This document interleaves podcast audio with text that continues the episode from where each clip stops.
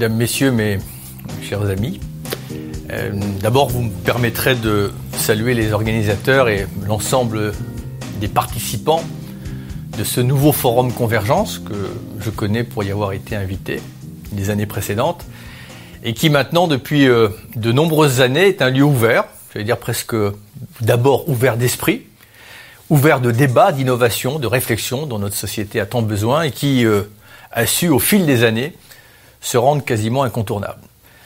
Je peux malheureusement pas être avec vous aujourd'hui, sinon il n'y aurait pas cette vidéo.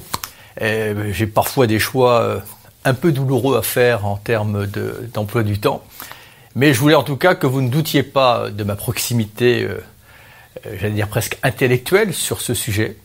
Et je voulais à l'occasion de cette soirée consacrée au journalisme de solutions, au changement climatique et pour une transition vers l'économie circulaire, vous adresser le plus spontanément possible quelques mots. L'économie circulaire, c'est ce que j'appelle euh, une économie de cosmonautes ou euh, une économie de marins qui font le tour du monde, qui sont obligés de faire avec les ressources qu'ils ont euh, soit dans leur capsule, soit dans leur bateau. Et en fait, nous découvrons un peu tardivement que nous avons un monde qui est fini et il faut faire avec. Et c'est un modèle qui est en circuit court, qui est fermé, et qui incarne résolument l'avenir. Pourquoi? Ben, Tout simplement parce que la conscience que nos ressources sont limitées, mais Dieu sait que, curieusement, il a fallu beaucoup de temps pour s'en rendre compte et l'acter, elle a fini par l'emporter, et que tout le monde, ou presque, a désormais compris que passer à une économie circulaire, c'est le seul moyen de concilier notre prospérité et les grands équilibres du climat et de la biodiversité. En fait, c'est euh, simplement les lois humaines qui s'accordent avec les lois de la nature. Le plan climat que j'ai euh, présenté le 6 juillet dernier, qui prévoit la publication début 2018 d'une feuille de route pour l'économie circulaire, qui doit notamment permettre d'atteindre deux objectifs principaux. La diminution de moitié de la mise en décharge et le recyclage de 100% du plastique d'ici 2025. Et puis j'y ajouterai un autre défi, sans doute euh, plus ambitieux encore, c'est celui d'introduire le concept d'économie circulaire dans tous les repas de famille face au défi du gaspillage alimentaire, qui est un fléau qu'il faut ensemble combattre, mais qui est surtout un luxe qu'on peut plus se permettre, alors que vous savez que la faim et la malnutrition touchent encore plus d'un habitant sur sept sur notre planète. Le concept d'économie circulaire, il brise l'approche linéaire, c'est-à-dire cette économie de la production qui consiste à produire, à transformer, à consommer et à jeter. Et ça, ça n'est plus euh, possible dans un monde, encore une fois, aux ressources limitées. Et cette, accroche, cette approche, d'ailleurs, elle crée des tensions qui sont insoutenables, parce que plus la rareté euh, s'impose, plus la compétition est euh, lourde et parfois même violente.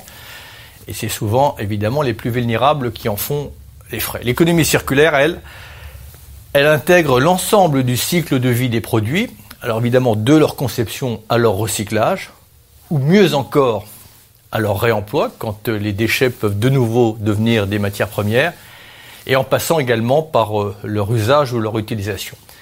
Et elle fait ainsi eh, une très large part à l'innovation, y compris sociale et solidaire. Aujourd'hui, l'enjeu clé, il est d'entraîner l'ensemble des acteurs dans la dynamique de cette nouvelle économie écologique, y compris évidemment nos partenaires européens. D'ailleurs, euh, j'ai eu un rendez-vous à ce sujet hier avec euh, le vice-président de la Commission européenne, de communiquer pour faciliter le passage à l'acte dans les entreprises, les industries, et évidemment de massifier les exemples de réussite. Je souhaite euh, qu'à l'issue de l'élaboration de notre feuille de route, début 2018, l'économie circulaire puisse véritablement incarner un basculement vers une économie écologique à la fois innovante, sobre en ressources, mais riche en emplois, local et solidaire. Voilà, je sais que je peux compter sur vous pour en faire à la fois euh, les démonstrateurs, les pédagogues, pour dessiner ce monde de demain. Et la feuille de, route que nous allons élaborer, évidemment, on va le faire en concertation avec les acteurs du dialogue environnemental. Elle devra en pratique montrer comment faire pour rendre la fiscalité des déchets plus incitative, pour innover dans l'éco-conception et dans la lutte contre cet autre fléau qui est l'obsolescence programmée des produits. Et puis également pour valoriser au mieux les biodéchets et renforcer les filières responsabilité élargie des producteurs.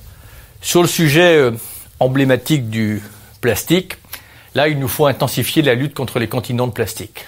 Et notamment dans le cadre de la coalition internationale qui a été euh, lancée par la France sur ce sujet.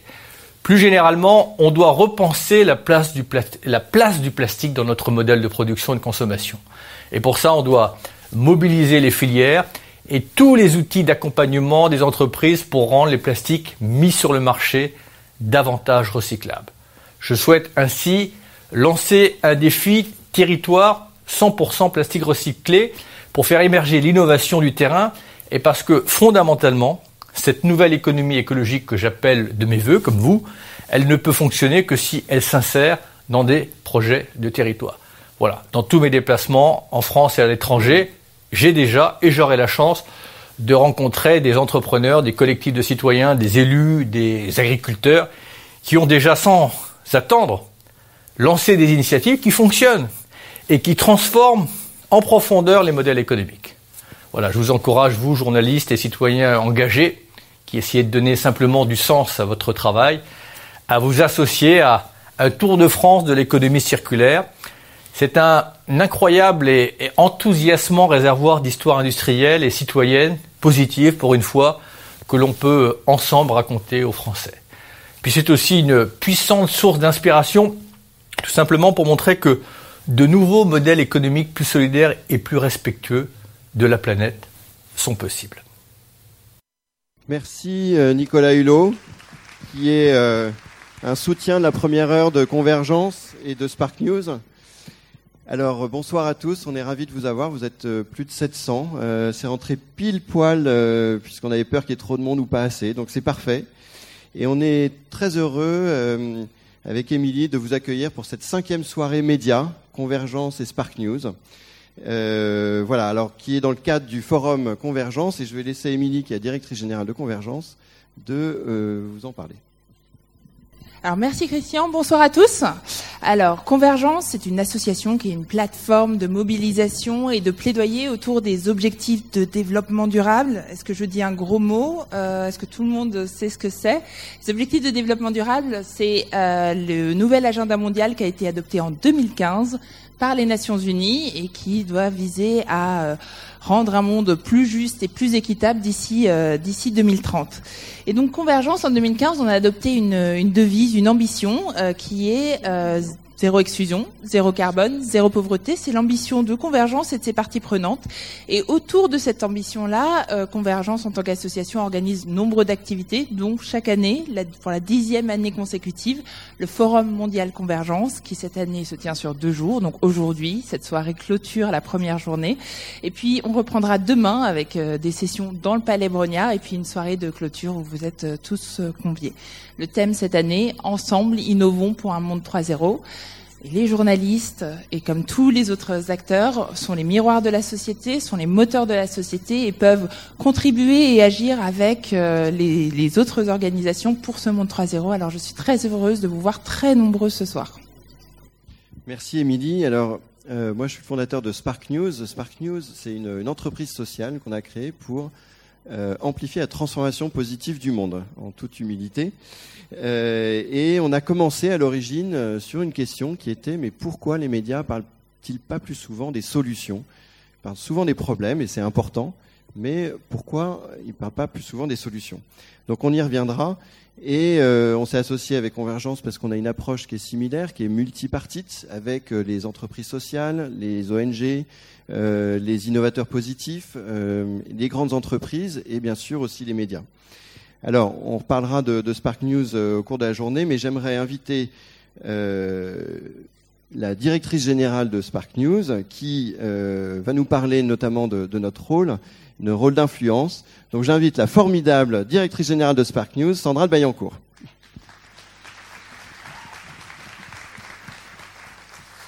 Merci beaucoup. Donc, vous l'avez compris, notre objectif, c'est d'accélérer les initiatives qui ont un impact positif sur les grands enjeux mondiaux Donc, on a commencé par inspirer les médias. Il y en a pas mal d'entre vous qui sont là ce soir. On inspire aussi les entreprises puisqu'on a lancé il y a un an le club de l'innovation positive qui réunit maintenant plus de 30 grands groupes avec qui on travaille tous les deux mois pour justement euh, réfléchir à comment travailler, comment construire des business plus inclusifs, plus soucieux de l'homme, de la femme et de la planète. Et puis cette année, avec la super équipe qui est partiellement en régie là-haut, on a fait un truc assez sympa.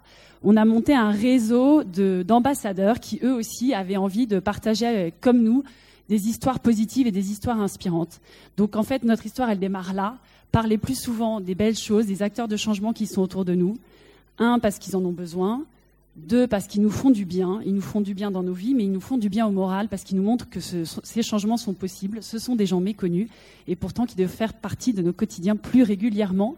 Aubance, je te laisse envoyer notre petit film du manifesto. Nous sommes en train de vivre les grandes évolutions du monde. Chaque jour, aux quatre coins de la planète, des hommes et des femmes méconnus innovent pour construire un monde meilleur. Au Burkina Faso, un fermier illettré réussit à stopper l'avancée du désert grâce à une technique agricole ancestrale. En Indonésie, un étudiant en médecine de 26 ans permet aux plus démunis de payer leurs consultations médicales en déchets qui sont ensuite revalorisés. Partout, des solutions existent pour créer ce monde dont nous rêvons. Un monde où développement durable et rentabilité économique ne sont pas incompatibles. Un monde où la démocratie est inclusive, où l'ensemble des citoyens a accès à l'éducation, à la santé et à une alimentation de qualité, où les hommes et les femmes jouissent des mêmes droits et où le réchauffement climatique est enfin sous contrôle. Si comme nous, vous pensez que construire ce monde, c'est d'abord changer la façon dont on le raconte, alors il est important de partager ces histoires, car elles inspirent et redonnent confiance. Rejoignez notre mouvement optimiste. Signez ce manifesto et engagez-vous à faire connaître ces solutions. Votre voix compte pour les développer ici et au-delà de leurs frontières. Votre voix compte pour inspirer des millions de personnes.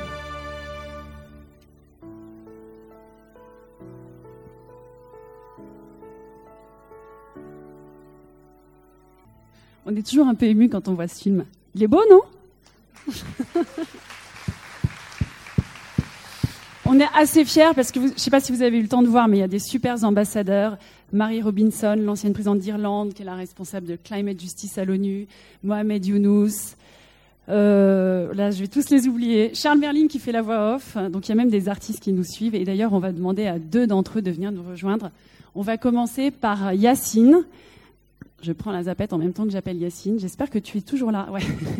Donc Yacine, ça a été un de nos premiers ambassadeurs. C'est un directeur artistique, réalisateur, auteur, euh, multi euh, dynamique et positif. Il a inventé il y a six ans un petit bonhomme qui s'appelle Elix.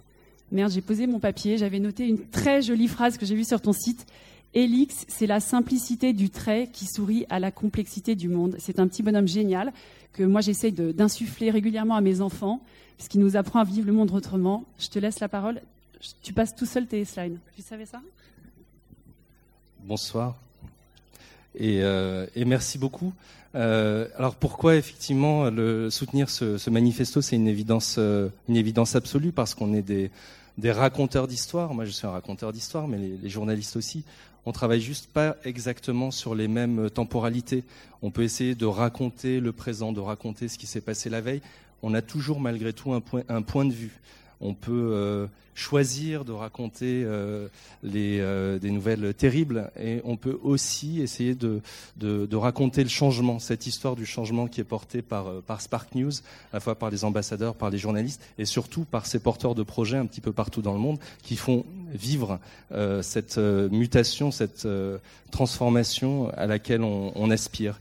Donc, Elix, c'est une petite graine effectivement planté il y a quelques années sur un, sur un carnet, donc euh, du papier euh, issu d'un arbre, et qui raconte euh, qui voit le monde à travers ses, yeux d'enfant, euh, qui, qui, parle à chacun d'entre nous. Parce qu'on a tous trois points communs au moins, quel que soit l'endroit où on soit né, quelle que soit notre culture, quelles que soient nos origines sociales, c'est qu'on a tous été des enfants, ça vous n'allez pas me contredire. Et puis, à un moment ou à un autre dans cette enfance, on a dessiné. Qui parmi vous, dans la salle, dessine Est-ce que vous pouvez lever la main Bon, il y a quelques mains qui se lèvent. C'est une question que je pose euh, durant toutes mes interventions. Et quand vous posez cette question devant une classe de maternelle, toutes les mains se lèvent. Et puis au fur et à mesure du temps, elles se baissent. Et malgré tout, on a quand même ce lien. C'est pour ça que le, dessin a cette puissance et c'est pour ça que j'en ai fait mon, média. Et puis on a un troisième point commun qu'on voit sur cette image, c'est le sourire. On a tous sur le visage les 17 muscles qui nous permettent de transmettre euh, euh, ce, ce, ce, message à notre interlocuteur au-delà de la langue qu'on va parler et qui est la base en fait de notre euh, communication. Donc ces trois points communs et qui sont universels, euh, ont fait que Elix, je vous fais un résumé, euh, par la force des choses, est devenu effectivement euh, ambassadeur virtuel pour les Nations Unies, parce que justement, les Nations Unies, c'est 193 pays, c'est des dizaines de langues différentes, et les messages sont souvent finalement plus simples quand on les quand on les illustre. Donc, il est devenu également, il a porté les, objectifs de développement durable depuis depuis deux ans, que vous pouvez voir aussi avec avec l'AFD qui, euh, qui diffuse ces images, le ministère euh, de, l'écologie aussi, le ministère des Affaires étrangères, sur ces, images qui, aident à transmettre en fait simplement ces idées, mais qui aident aussi à inclure, qui aident à faire comprendre que tout le monde est concerné. Et ces objectifs de développement durable, c'est un plan, c'est un plan universel pour chacun d'entre nous, euh, quel que soit son, pays, ses origines. C'est un plan global de chacun des citoyens à, quelque niveau que ce soit. Et donc c'est ce que symbolise euh, Elix euh, à travers ses différentes missions. Il porte aussi un certain nombre de journées internationales à la dernière journée des, océans et également une expérimentation qu'on a faite en, en, 2015 et pour appuyer cette notion d'inclusion et d'universalité. Euh, c'est un tour du monde en 70 jours pour célébrer les 70 ans des Nations Unies. Et là, c'est très simple. Les dessins sont été envoyés aux quatre coins du monde, et c'est euh, les gens un petit peu partout sur la planète qui, qui l'ont mis en scène et qui nous justement ont créé ce lien, ce, ce trait d'union. Donc Elix, c'est ça, c'est un, c'est un trait d'union, cette idée que tous ensemble, on forme un seul et même corps dépendant de notre planète. Donc on va célébrer l'année prochaine les 70 ans de la Déclaration universelle des droits de l'homme, qui n'a jamais été aussi actuelle qu'aujourd'hui. On peut penser d'ailleurs que les objectifs de développement durable sont une, espèce de, mise à jour de cette euh, déclaration euh, avec les enjeux du 21e siècle, au, rang desquels évidemment le, danger climatique est en, est en première place. Mais il y a également un lien, une culture commune euh, à à, inventer, un imaginaire collectif à développer et au-delà du développement durable, euh, également euh, cette notion de développement du rêve euh, collectif. Donc c'est pour ça aussi que je m'adresse à la fois aux adultes mais aux, enfants. Donc bienvenue dans ton monde, c'est un récit pour raconter aux enfants le monde qui les attend dans la technologie, dans l'écologie et surtout savoir que ce monde dépend de ce qu'on en fait aujourd'hui. donc cette démarche euh, et ce slogan We are one, nous sommes un, euh, se traduit de différentes façons. La dernière, c'est un, spectacle que je suis en train de, créer avec un groupe de musique que vous verrez à partir de, à partir de l'année prochaine et qui nous permet justement de se souvenir euh, que chacun d'entre nous a cette ce rôle, euh, ce rôle à jouer, quelle que soit sa, quelle que soit sa place, euh, que les équations vertueuses et qui renvoient à l'économie circulaire font qu'à chaque étape de la création, il y a un petit peu de valeur ajoutée. Et c'est la, voilà, la graine qui a été plantée par, euh, par Elix et qui va se poursuivre avec, avec vous, évidemment. Merci beaucoup.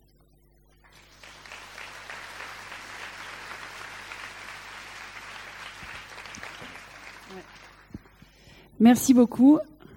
Et donc notre deuxième artiste, c'est Reza. Reza, si tu veux, tu peux passer par là, ou tu peux sauter là aussi. Donc Reza, c'est un projet euh, coup de cœur chez Spark News. C'est un projet qu'on a médiatisé dans l'Impact Journalism Day 2016, qui a été repris par euh, à peu près euh, peut-être plus de 70% des médias de l'Alliance, parce que c'était un très beau programme où Reza donnait des appareils photo à des enfants dans des camps dans des pays en guerre. Et grâce à ces regards d'enfants, on arrive à revoir la beauté dans des, dans des endroits pas très jolis. Donc Reza est un super photographe, euh, philanthrope, humaniste, euh, ancien photographe National Geographic, ou toujours, et qui a plein plein de projets. Et lui aussi utilise l'image, la communication visuelle pour euh, soutenir tous ces gens qui ont besoin d'être vus et de reconnecter avec le reste du monde. Merci beaucoup.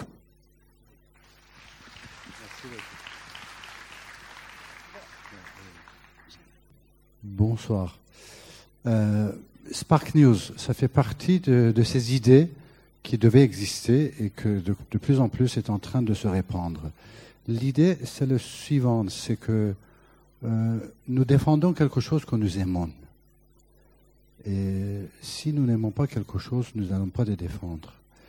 Et le média, depuis un moment, il est devenu un instrument de nous montrer des images de plus en plus dures, ça vient de moi, photographe, photojournaliste, qui a passé plus de son temps dans la guerre et conflit que, dans d'autres endroits. Et je me suis rendu compte que finalement, euh, il y a juste une partie de la vérité ou l'histoire qui est en train de montrer des médias. Et de, de plus en plus, on commence à fermer les yeux euh, parce qu'on ne voit que des images euh, dérangeantes, que des images que quelque part on n'a plus envie de voir. Donc, dans mon travail, j'essayais de expliquer que la photographie, quelque part, il a aussi un pouvoir, c'est ce pouvoir pour l'humanité. On peut utiliser ça différemment. Et euh, un exemple, deux trois exemples, quelques exemples, enfin j'ai envie de vous expliquer, c'est que là, c'est une de mes images d'Afghanistan. Depuis 30 ans, depuis l'arrivée des Russes euh, jusqu'au Taliban, jusqu'à guerre civile, j'ai passé plusieurs années en Afghanistan. Dieu sait le nombre des, morts et des blessés dans toutes les guerres que j'ai vues. Un jour, dans ce village de Tora Bora, qui est le village le plus bombardé d'Afghanistan, et qu'il n'y a presque rien qui reste debout, les, gens y vivent euh, dans la misère totale. Mais seulement, j'ai choisi de montrer cette photographie d'Afghanistan. On peut regarder cette petite fille pendant longtemps. On peut regarder dans ses yeux et voir tous les horreurs de la guerre. Mais on peut rarement regarder le visage d'un enfant qui est déchiqueté par les bombes. Et il y en a énormément de ça. Ça, c'est la, vision et la façon que je pense que les médias pourraient en avoir. D'autres histoires d'Afghanistan, dans un village complètement détruit, plus un seul arbre qui reste, et euh, les écoles qui est fait dans les ruines, donc il y a plein d'images extraordinaires qu'un photographe peut voir. Et moi, je vois cet enfant qui sort de l'école avec cette petite plante. Et je la photographie, je parle, je lui demande qu'est-ce que tu vas en faire? Il me dit, je vais en faire un arbre. Et c'est cette histoire pour moi finalement qui reste euh, à raconter que montrer la destruction des bombardements qui a complètement détruit son village. Parce que son message et, son, et, tout ce qu'il veut dire, c'est déjà dans son regard. Et on peut regarder longuement son regard, mais on ne peut pas longuement regarder les visages des enfants détruits et déchiquetés ou les maisons détruites. J'ai été malheureusement témoin avant, pendant et après les génocides de, de Rwanda et Burundi.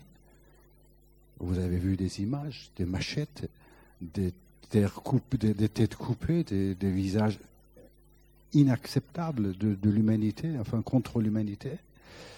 Et je les ai vus aussi. D'ailleurs, euh, j'ai encore, euh, chaque fois je pense à ça, euh, tous les mémoires, tous les odeurs de ces corps brûlés qui me viennent. Mais je choisis de montrer de toutes ces histoires le visage d'un grand-père qui est en train de protéger sa petite fille qui était violée par un soldat d'ennemi et qui voulait garder son enfant et que tous les gens de village, elle voulait le rejeter. Et cette grand-père, tout ce qui est dans son visage, son regard, peut nous dire beaucoup plus que tous les visages et euh, coupés par les machettes et autres. Récemment, à Washington, je couvre l'arrivée de Trump au pouvoir et euh, c'est le jour où euh, Trump euh, il se lâche contre un des héros nationaux de communauté africaine-américaine, avec des mots très durs. Et j'étais en, train de photographier le mémorial de Martin Luther King devant son statue. Et quand je lève la tête pour voir son visage, il pleuvait énormément. Et je vois comme si c'était des larmes dans ses yeux. Et depuis cette photo, il parle beaucoup plus aux Américains de tout ce qui s'est passé, de tout ce qui se passe, que euh, toutes les photos de manifestations et les photos de, que j'ai pu faire aussi. J'ai pu voir et photographier ça de, dans les rues et les gaz lacrymogènes. D'autres images. Depuis trois ans, je travaille en Kurdistan irakien.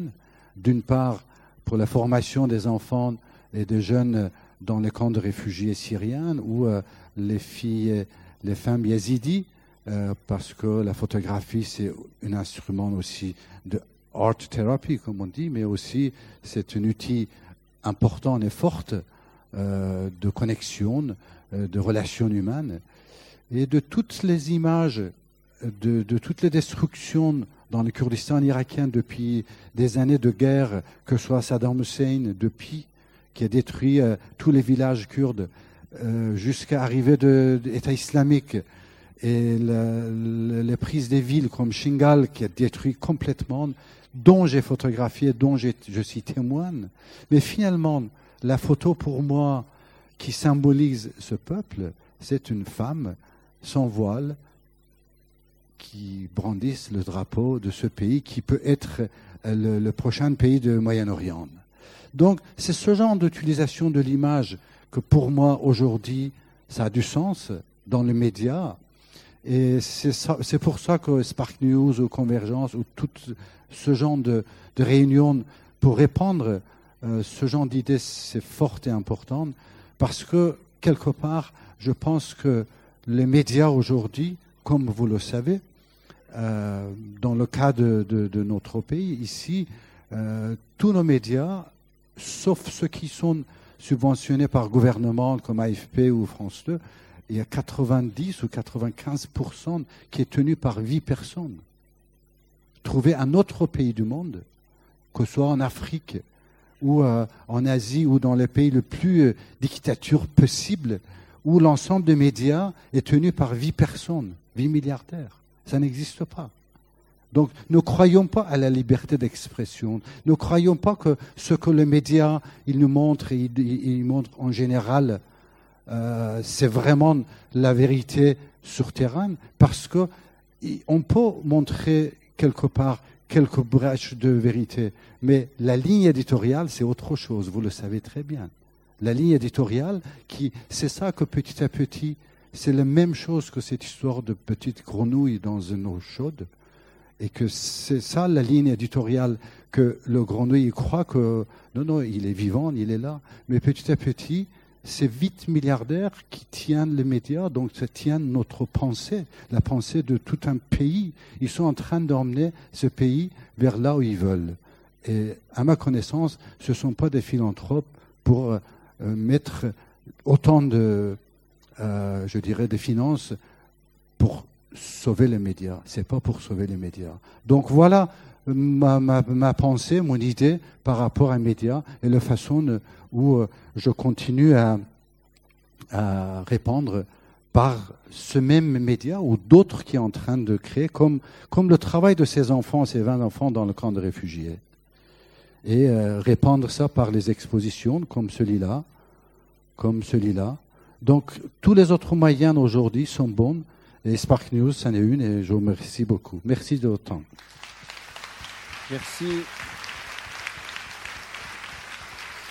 Merci Reza pour euh, votre témoignage, vos photos qui depuis longtemps nous émeuvent et nous font avancer. Merci aussi Elix, merci Sandra. Alors maintenant, vous allez découvrir le témoignage de deux personnalités des médias. Euh, sur le journalisme de solution. Euh, quand j'ai créé, euh, quand j'ai commencé à travailler avec les médias il y a 15 ans sur cette question-là, je dois vous avouer que les journalistes étaient très sceptiques, voire parfois hostiles. la plupart me disaient mais non, notre rôle, il est de porter la plume dans la plaie, de dénoncer et pas de parler de ce qu'il y a de positif. Alors bien sûr, le rôle des médias est de dénoncer, parce que c'est ça qui permet de nous alerter. Mais ma conviction profonde, c'était qu'il fallait aussi parler des solutions pour balancer l'information et pour que les gens puissent se dire, OK, il y a un problème, mais il y a des solutions, donc on peut être acteur. Et euh, le problème, c'est qu'il fallait démontrer aux médias que le journalisme de solution, c'était du vrai journalisme et que ça intéressait le public. Donc, il y a dix ans, euh, j'avais euh, initié un projet qui s'appelait le Libé des solutions. les journalistes ne voulaient pas forcément participer, ils ne voyaient pas la pertinence. Et finalement, ce numéro, qui était pourtant un 26 décembre, donc le pire jour, de l'année, a été la meilleure vente de l'année. Donc, on a pu démontrer que il y avait un intérêt des, médias. Et puis depuis, avec Spark News, on a créé euh, l'Impact Journalism Day avec euh, plus de 50 euh, médias, enfin pays partenaires. Et j'aimerais juste vous raconter un petit exemple. Pour la dernière opération, la télé suisse publique SRF nous a rejoint en disant mais tiens c'est intéressant ce que vous faites, est-ce qu'on peut participer? Donc on a fait une soirée spéciale pour leur émission phare du soir. Et la rédactrice en chef m'ont dit bon j'ai dû euh, batailler pour convaincre la rédaction qui voyait pas trop l'intérêt au début. Et on a fait euh, cette émission spéciale. Et deux jours après, elle m'a appelé en disant Christian, c'est incroyable. On n'a jamais eu autant de retours positifs de nos spectateurs. Et toute la rédaction s'est dit, mais en fait, il s'est vraiment passé quelque chose, il faut qu'on réfléchisse différemment. Et ça, c'est le genre de témoignage qu'on a la plupart des médias avec lesquels on travaille dans le monde entier. Euh, de Chine, de Singapour, de, du Sénégal, enfin d'un peu partout. Et euh, ce qui, il y a 15 ans, était un non-sujet est devenu une tendance. Et euh, d'autres nous ont rejoints dans ce, ce, mouvement, notamment aux, États-Unis, le Solution Journalism Network, dont la mission est de former les rédactions aux journalistes de solutions. Voilà, mais on a la chance ce soir d'avoir deux témoins qui ont cru aussi, euh, il y a longtemps, euh, et je vais d'abord appeler euh, l'éditrice du Figaro, Sophia Bengana.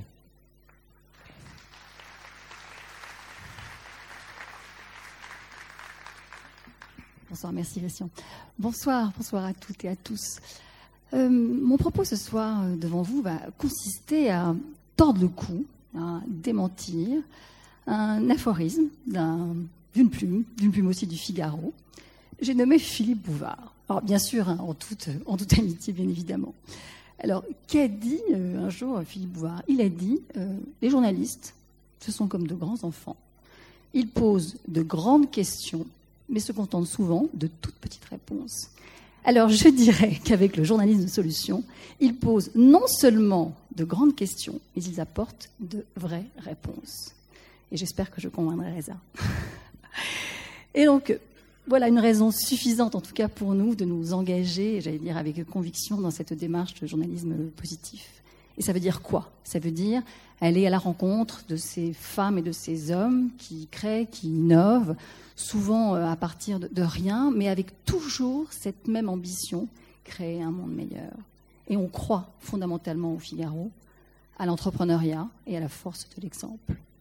Et d'ailleurs, c'est ce que nous demandent souvent nos lecteurs, soyons clairs. Hein. Mais racontez-nous euh, ces parcours exceptionnels, euh, inspirants euh, et qui donnent de l'espoir. Et là, j'allais dire, je m'en remets à un propos tenu si justement, hein, de remettre à tous Mohamed Younous qui a dit les médias peuvent donner de l'espoir et les individus peuvent améliorer le monde. Et donc c'est bien dans cette démarche qu'il faut absolument que l'on s'inscrive.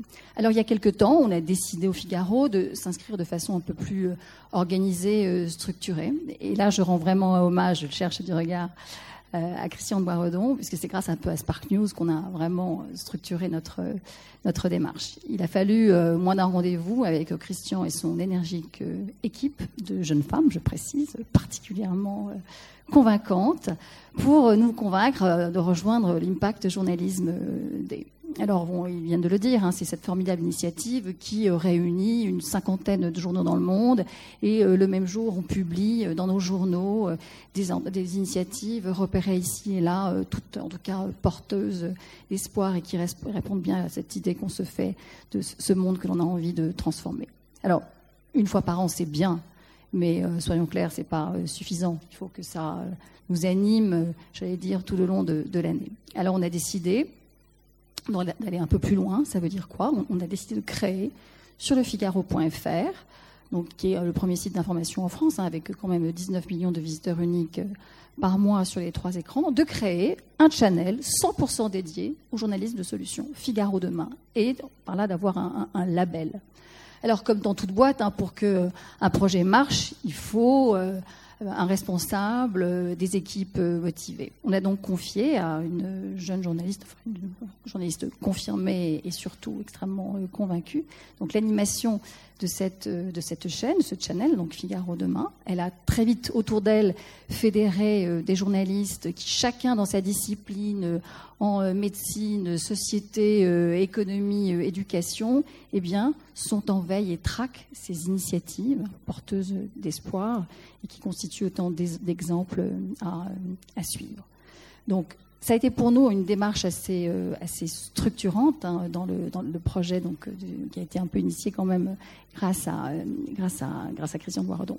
Alors, pour les, pour les journalistes, soyons clairs, hein, c'est aussi une source d'immense satisfaction euh, personnelle. C'est une façon de finalement d'apporter des, réponses concrètes aux grandes questions qu'ils se posent, la pauvreté dans, le monde, les carences de, l'éducation et bien d'autres sujets. C'est aussi une façon d'être plus que commentateur, pas uniquement commentateur de l'actualité, mais aussi euh, acteur, voilà, d'être un passeur de, solutions. Et puis, disons-le, à un moment où ce métier est quand même euh, chahuté, hein, on le dit parfois, où les journalistes sont accusés d'être euh, voilà, un peu suiveurs, moutonniers, faire de la chasse au clic, chercher le sensationnalisme eh bien, c'est aussi une façon euh, alternative d'exercer euh, son, euh, son, métier et c'est important, important pour, pour nous.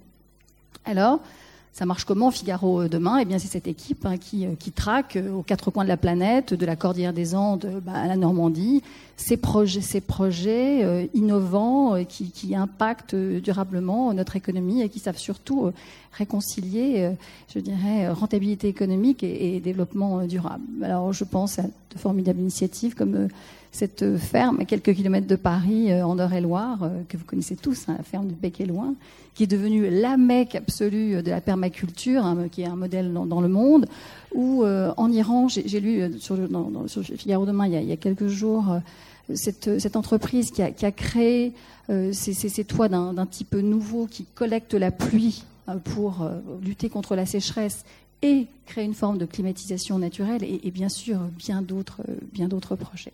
Alors ce qui est important, c'est que ces projets soient relayés. Et donc c'est vraiment, j'allais dire, le, voilà, le, job que font nos, journalistes. D'ailleurs, j'en vois une dans, la salle qui est une des plus actives, Mathilde Gola, qui a été euh, repérée par, euh, par une grande radio de service public, qui est présente ici aussi, hein, par euh, France Inter. Et une fois par semaine, elle, collabore à une formidable émission qui s'appelle Esprit d'initiative, animée par Emmanuel Moreau qui est vraiment le rendez-vous radio, de, de rendez-vous optimiste, je dirais, de, des, solutions euh, positives et elle y va pour relayer effectivement euh, ce qu'elle a pu euh, repérer et raconter sur notre site. Et c'est important parce que amplifier la, caisse de résonance de ces, de ces projets, c'est la meilleure façon pour eux de leur donner une façon, enfin, un moyen de décoller davantage. Et puis, pour le journaliste aussi, c'est important, c'est une façon d'installer son, son, influence, son rôle, de, son rôle de, prescripteur. Et là, on voit bien qu'il y a vraiment quelque chose de, vertueux qui se, qui, se, qui se joue. Donc, vous voyez bien qu'on a là à la fois un intérêt, bien évidemment, pour la marque, hein, de, donner encore plus de sens à ses actions, et puis à, à tous ces acteurs, euh, bien sûr les journalistes qui sont en première ligne. Alors, je vous parle beaucoup du Figaro, du quotidien euh, du site, mais, c'est un engagement qui, en tout cas, est, porté par l'ensemble des, publications. Et par exemple, à l'heure où je vous parle, je sais que dans Figaro Magazine, on prépare un, magnifique reportage qui est en train d'être fait euh, aux Philippines, hein, où euh, on suit Jawad Kaladi qui, qui, qui, a créé ces communautés solidaires pour éradiquer la pauvreté. Donc c'est des sujets qu'on relaie dans le Figaro Magazine, mais aussi sous une autre forme dans Madame Figaro, on a créé il y a un an maintenant un, prix destiné euh, aux femmes entrepreneurs, donc Madame Figaro Business sous attitude, et on cherche vraiment à distinguer des projets euh, innovants euh, qui mettent vraiment, je dire, au cœur la préoccupation de l'entrepreneur au féminin, cette volonté d'impacter durablement, d'avoir un impact durable.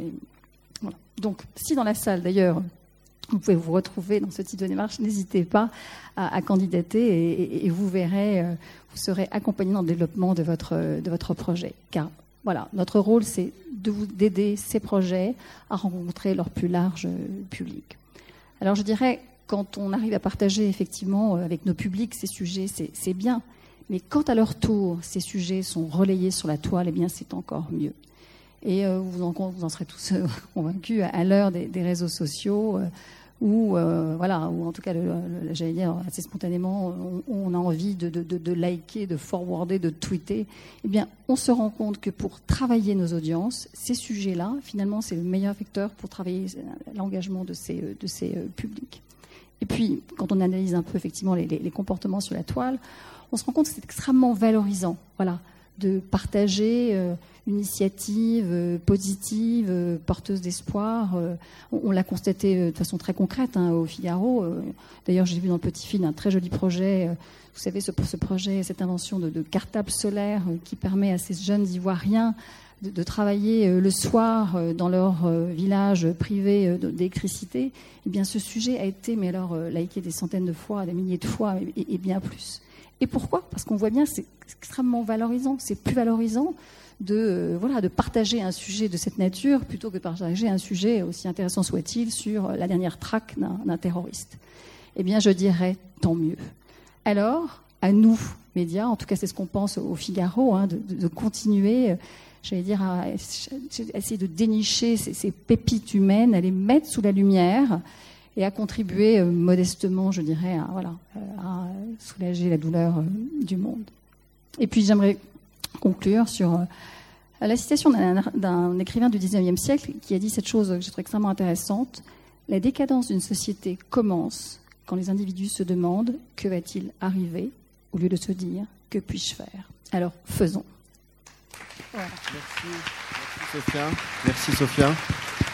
Merci beaucoup. Alors effectivement, vous l'avez compris, euh, on a tous un rôle euh, et rien qu'en partageant ces articles, euh, ces chroniques, vous avez un, pouvoir incroyable. On a effectivement, nous aussi, la chance d'avoir un partenariat avec France Inter, une chronique qui est animée par Emmanuel Moreau et chaque semaine, Emma Stocking de notre équipe fait une chronique. Euh, récemment, euh, la chronique était dans le top 3 euh, des chroniques les plus écoutées sur le site de France Inter. Voilà, donc ça marche, ça intéresse les gens, mais n'hésitez pas justement à, relayer et à partager. Alors, je vais inviter maintenant une journaliste qui nous vient de Londres, qui est responsable de promouvoir le journaliste de solution à la BBC. Je vous demande d'accueillir Émilie Cassriel.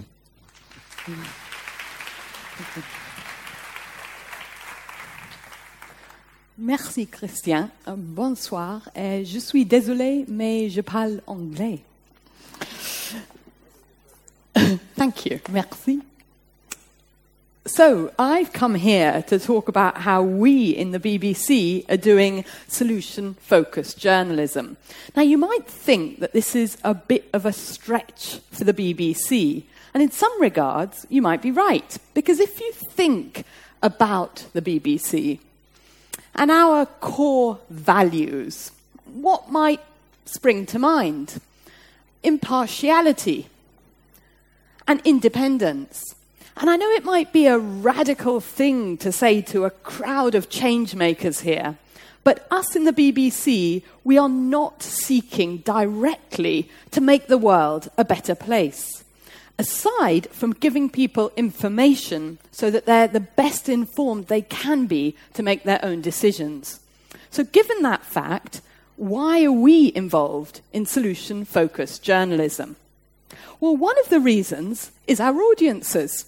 So we've been doing some audience research and asking young people in particular, and it came to our attention that they want news to include not just problems, but also include solutions to these problems. So in the UK, what do you reckon? What percentage of people want news to include solutions as well as problems? Any ideas? 60, not quite 40%, but generally higher among young people and among women. India, 78%. And what about Nigeria? What do you reckon? Not far off, 82%. And it's not surprising if you know the average age of Nigerians. I think it's about 18, 17, 18, something like that. A lot of young people are really interested in hearing about solutions, not just about problems. So let me tell you the story here. It was something from the HuffPo. It isn't about the disaster that's happening in the US at the moment. A couple of years ago, by their associate good news editor, about this really lovely gentleman who's giving up his houses to help people who've been devastated by the storms. Now, at the BBC, when we look at a story like this, we think that it is more positive news, but it is not what we are terming solution focused journalism. So let me tell you a few other things which solution journalism is not. Okay? It is not my Country is Great, which is the name of this song sung by these fabulous North Korean women in China. Well, actually, they didn't get to sing this song because as soon as they got there, they had to go back home. And actually, we get asked by countries, some of our editors, to say, please tell some more good news stories about our country. But that's not our primary agenda, as you might think, as you might know, being the BBC. So, solution focused journalism is also not about gushing hero worship, about somebody who's just swum la marche and, uh, you know, raised money for cancer or something. That's not what we are terming solution focused journalism. It's also not about NGO puff pieces. You, how do you call it in French? ONG uh, charities, looking at how fantastic they are um, in the work that they do. We might focus on their work, but it is not there just to amplify and celebrate their message. That's not what we think of as solution focused journalism. And it's also not about a magic bullet which can just fantastically solve all problems in all places or a particular problem because, you know, apart from maybe children's education, uh, girls' education, there are few silver bullets in the world, as we all know well. And it is also for the BBC, although I can understand not for many people, perhaps all the people in the room, it's not about us being activists or about getting our audience to be activists. And it is also, I don't know if you can understand this picture, it's a bit of a strange picture because hearing from the artist earlier, I did paint all these pictures. So I painted this picture which was meant to be about the uh, and finally story, the silly story at the end of a news bulletin. I don't know if you have them in France, but we have traditionally been said to have them in the UK, the kind of I won't use that term, but a kind of stupid, silly story. But then I decided this giraffe wasn't solving any problem, so I tried to get him to solve a water crisis, as you can see here. But it is not about those silly and finally stories. Okay, so what is it about? It's about rigorous, compelling coverage of a range of significant and other problems. And it very, very much focuses on the how. So, how is this problem being solved? And very importantly, how does this solution work? Really getting into the nitty gritty rather than just saying there is a solution and celebrating it, finding out what it is that is working and sharing that with our audiences. And surprise, surprise, it needs to adhere to the highest standards of BBC editorial standards, the same as every other part of our coverage. This, what do you think this picture's about? It's about looking at the limitations to any solution. It's not about celebrating, but it's about using our usual editorial rigor when we cover a solution story the same as when we cover any sort of story at the BBC. And also, it's clearly not appropriate for every story that we cover. So let me give you an example. We've got a weekly show called World Hacks, which every week on different media, TV, radio, online, focuses on solutions. And let me just play you a little shortened excerpt of one story which did fantastically well on Facebook, many millions of views. Can we play?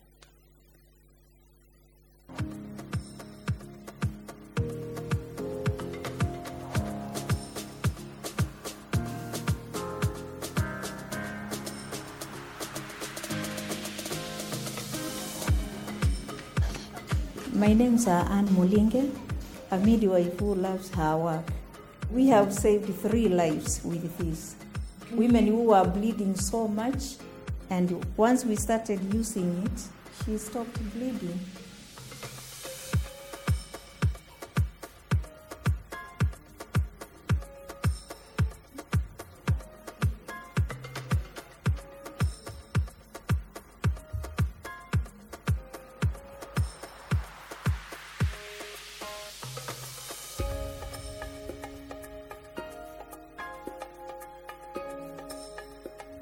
Is the condom and the catheter. And what we do is we put the catheter right inside the condom. Now let us assume this is now the uterus.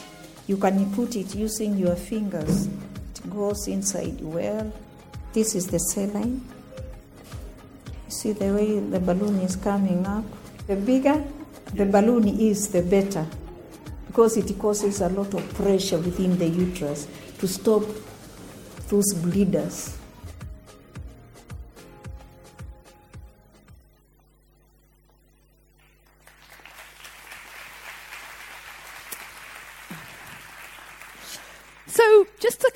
Sum up before telling you a little bit more about what we in the BBC think of as solution focused journalism. So, what's the first thing that we need if we're going to do a solution focused story? Any ideas?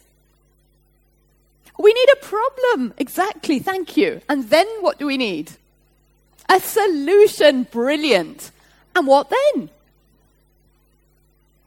Yeah, telling a story, we need to get involved with a how that we were talking about earlier. And then what do we need?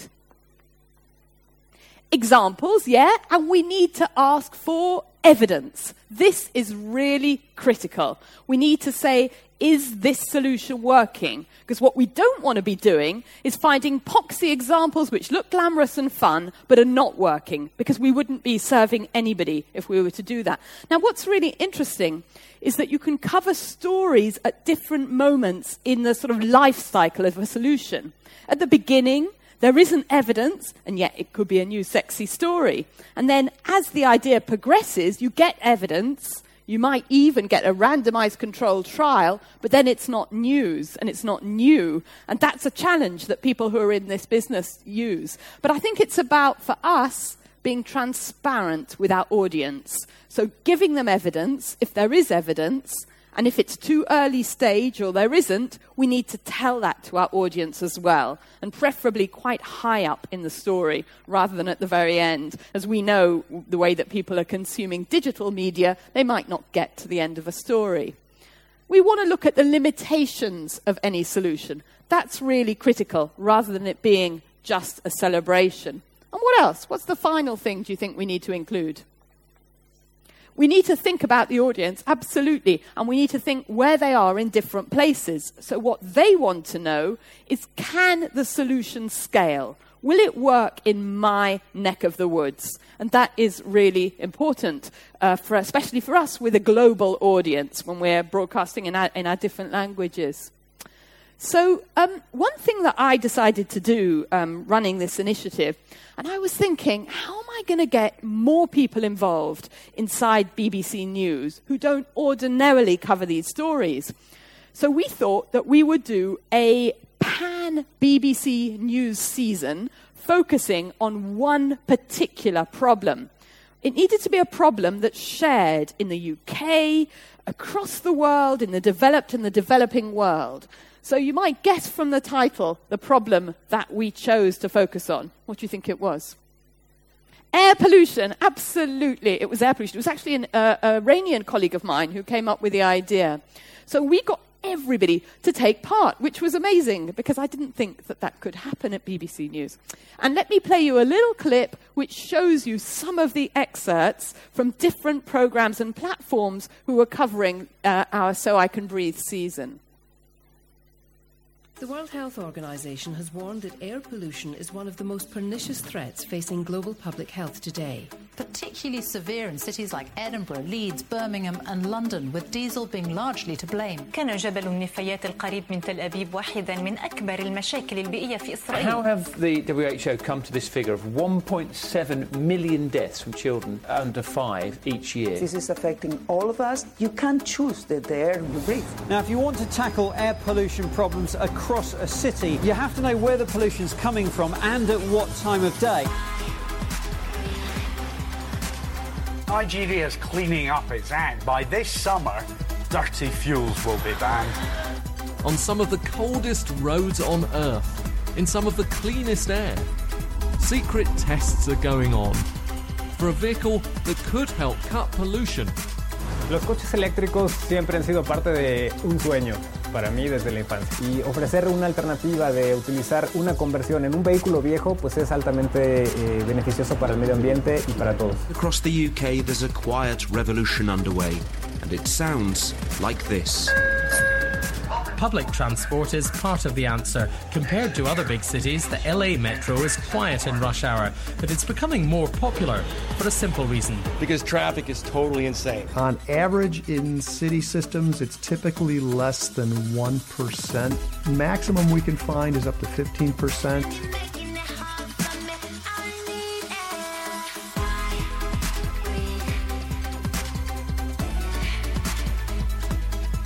The change is because coal in this oven is now burnt more efficiently. This building is always uh, facing towards the sun. My dream was to make solar the lifestyle of everybody.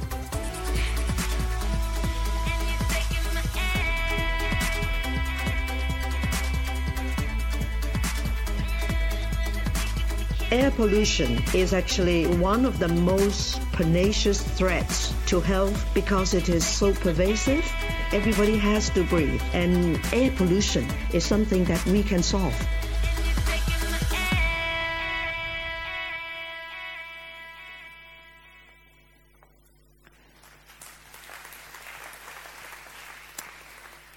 Now, one of the challenges I had with doing this season, in talking to a lot of groups who are working in order to combat or reduce air pollution, that they thought that we were part of a campaign. And it was really, really important that I had to keep reminding everybody that we were not a campaign. So I even wrote a blog about it. The So I Can Breathe season is not a campaign, which we could refer to people when they got a bit confused because we weren't doing that. Absolutely was important for us. And so, for example, it was kind of easy to be seduced sometimes by solutions. I don't know if you saw the story in the film there about trees because we did some audience research and asked um, audiences to get back to us on the solutions to air pollution they wanted to know more about. And one of the biggest stories that they wanted to know about more was trees. I mean, they're green, they're good for the planet, they look pretty, so surely they should help air, reduce air pollution. And I don't know if you saw in the film, but typically they reduce air pollution by about 1%. And for me, that was really important that we told that more complex story rather than just celebrate trees as a solution, which people might have wanted us to do. So um, that was the story there. We did it on radio and on online and all sorts of different media. And I think for the BBC, this is really important stuff. Uh, we did have 29 languages. We're now going up to 41 languages. As we speak, we're just launching Korean and new languages, Yoruba and Pidgin and Igbo in Nigeria and the Horn of Africa and a whole load of new investment that's coming into our global operations so that we have nearly 350 million people every week who are consuming our content TV, radio, uh, online, or social media, substantially engaging with us. And so when we try things, it's uh, sometimes tricky, but it, it's fantastic when you can get the whole of BBC News to come together. And I'm very excited working with BBC News to explore focusing on other seasons and for other programs to take part and experiment with solution focused journalism. So thank you very, very much indeed. I'm very honoured to be here, and it's been a real delight. Thank you. Thank you so much. Thank you very much, Emily. As I'm living now in uh, London, I hope we'll uh, have other opportunities to discuss further and see how we can collaborate. Um, alors, chez Spark News, nous aimons les formats originaux. On aime essayer de réinventer un peu les choses. Et vous allez découvrir le Spark Show. Alors, le, le Spark Show, on en a déjà fait une dizaine.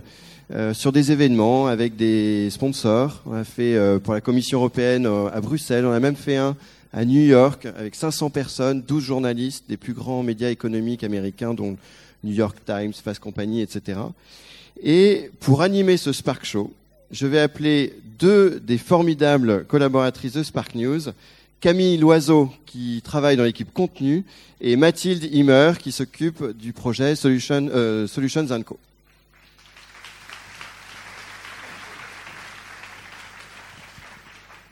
Un grand merci à toi, Christian, et bonsoir à tous, et bienvenue à ce Spark Show. Certains d'entre vous se demandent certainement, mais qu'est-ce que c'est bien qu'un Spark Show? Ils sont en train d'installer des buzzers bizarres au bout. Un Spark Show, c'est un format innovant qui est à mi-chemin entre TEDx et The Voice. TEDx, parce que vous allez pouvoir découvrir pendant les minutes qui viennent cinq porteurs de projets hyper motivés, avec des projets en lien avec l'économie circulaire, qui est le grand, thème de ce soir. Pardon. Et The Voice, pourquoi? Parce qu'ils vont pas être tout seuls, tranquilles, à pitcher sur cette scène comme je le suis moi, ils vont être en face d'un jury. Un jury composé de huit journalistes qui, à chaque fois qu'ils sont intéressés, vont buzzer pendant les pitches d'entrepreneurs. Avant de vous expliquer les règles du Spark Show, on va donc accueillir l'ensemble de notre jury avec les journalistes. Et on commence avec Sylvia Amicon, journaliste à LCI pour l'émission Tous acteurs du changement. Flavie Deprez, journaliste à Car News. Patrick Longchamp, journaliste à RCF. Emmanuel Moreau, journaliste à France Inter. Cyrielle Ariel, journaliste à Europe 1 et pour Ushuaïa Télé. Mathieu Combe, spécialiste des enjeux environnementaux et journaliste à Natura Science. Alexandre Capron, journaliste à France 24 et Mathilde Gola, journaliste au Figaro. Alors n'ayez pas peur des buzzers, n'hésitez pas à vous rapprocher. Vous en avez un pour deux normalement. Et puis pour les encourager, parce que c'est un peu stressant d'être journaliste derrière des buzzers, je vous propose qu'on les applaudisse une petite fois.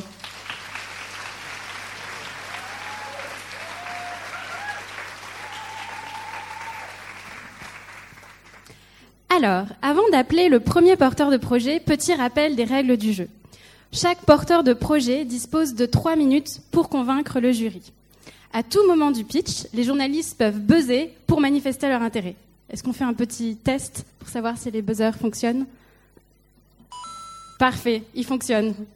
Allez-y doucement avec la régie. Parfait. Un buzz égale un engagement. Soit rencontrer le porteur de projet en vue d'un potentiel sujet, soit un article ou une émission télé ou radio. Après chaque pitch, nous interrogerons les journalistes sur ce qui les a interpellés dans le pitch des porteurs de projet et ce sur quoi ils s'engagent. La première entrepreneur à venir nous rejoindre est une femme à l'énergie débordante et aux convictions assumées qui a inventé un système zéro déchet pour habiller les jeunes mamans, leurs bébés, mais bientôt ce système sera ouvert à tous. Je vous demande d'accueillir Anna Balèze de Tell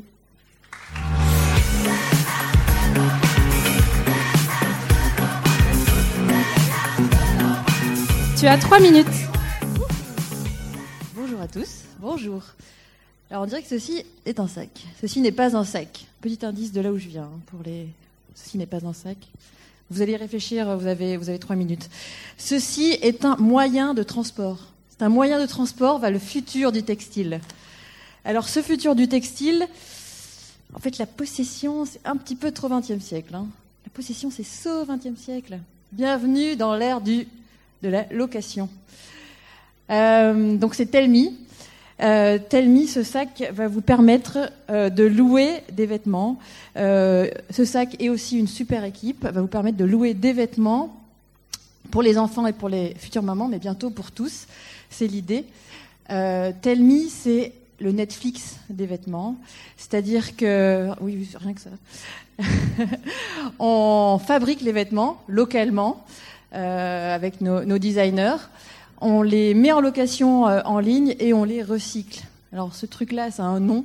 Ça a un nom super chouette et super, euh, super sexy. Ça s'appelle la circular fashion. Ouh. La circular fashion, euh, bah, c'est circulaire, comme l'a dit euh, Nicolas Hulot. Et euh, bah, peut-être qu'on va en parler euh, dans les familles, je l'espère. On fabrique donc dans des belles matières, avec des savoir-faire qu'on a un petit peu exportés et que, qu'on réexporte euh, en Belgique et en France. On les loue et on les recycle. Donc voilà, il y a de l'innovation, il y a toutes les bonnes, les bonnes ingrédients pour révolutionner le textile. Voilà, rien que ça, on n'attend plus que vous. Voilà, merci à tous. Merci Anna. Reste avec nous un instant. On n'a pas eu beaucoup de buzz, alors on sait pas trop, ça arrive, le premier tour, ils sont souvent un petit peu timides, en plus ils sont nombreux, tous collés. Je vous invite du coup à vous rapprocher un petit peu et demander à, l'un d'entre vous s'il y en a un qui est pas trop timide. Ah, vous connaissez déjà tous par cœur. Peut-être je vous laisse le micro pour nous expliquer pourquoi vous n'avez pas buzzé ou pourquoi autre chose. C'est un, très beau, c'est même pas un projet, c'est une très belle initiative. Et pour le coup, on l'a fait ensemble. Mathilde, on a partagé cet article.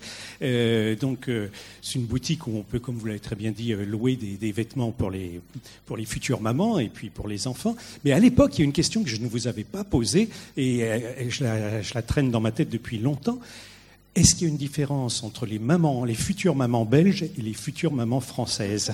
Est-ce que la clientèle est plus est différente Voilà, je vais le dire comme ça. J'ai le droit de le dire ou pas? Oui, justement. Euh, Les Belges sont plus cool. Waouh, c'est pour ça que vous n'avez pas buzzé en fait.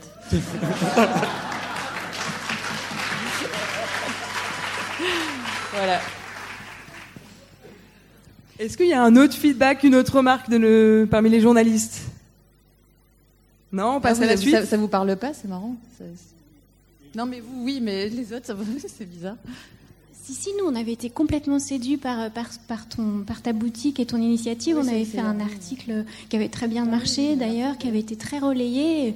On s'était, euh, enfin voilà, on s'était même battu dans la rédaction pour faire un article sur ta, sur ton- sur ta boutique. Donc euh, vraiment, nous, on avait été complètement enchantés, mais ça, on l'a fait il n'y a pas très longtemps, donc on peut pas refaire un article.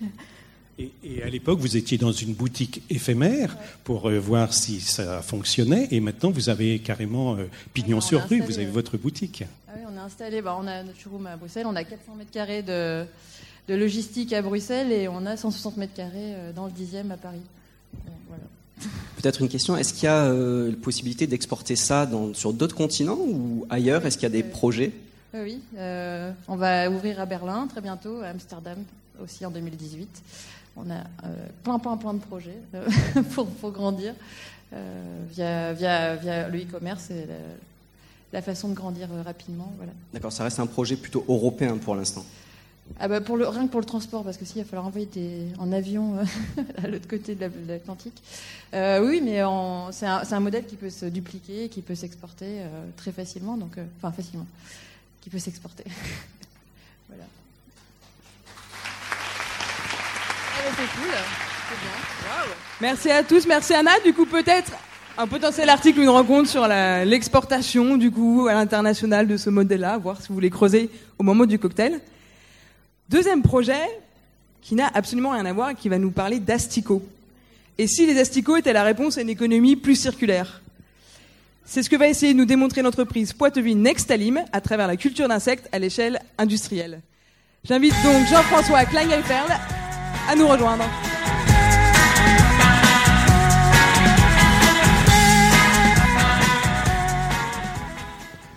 Bonsoir, bonsoir à tous. Euh, merci de nous recevoir. Euh, Nextalim, Nextalim, nous sommes des entomoculteurs.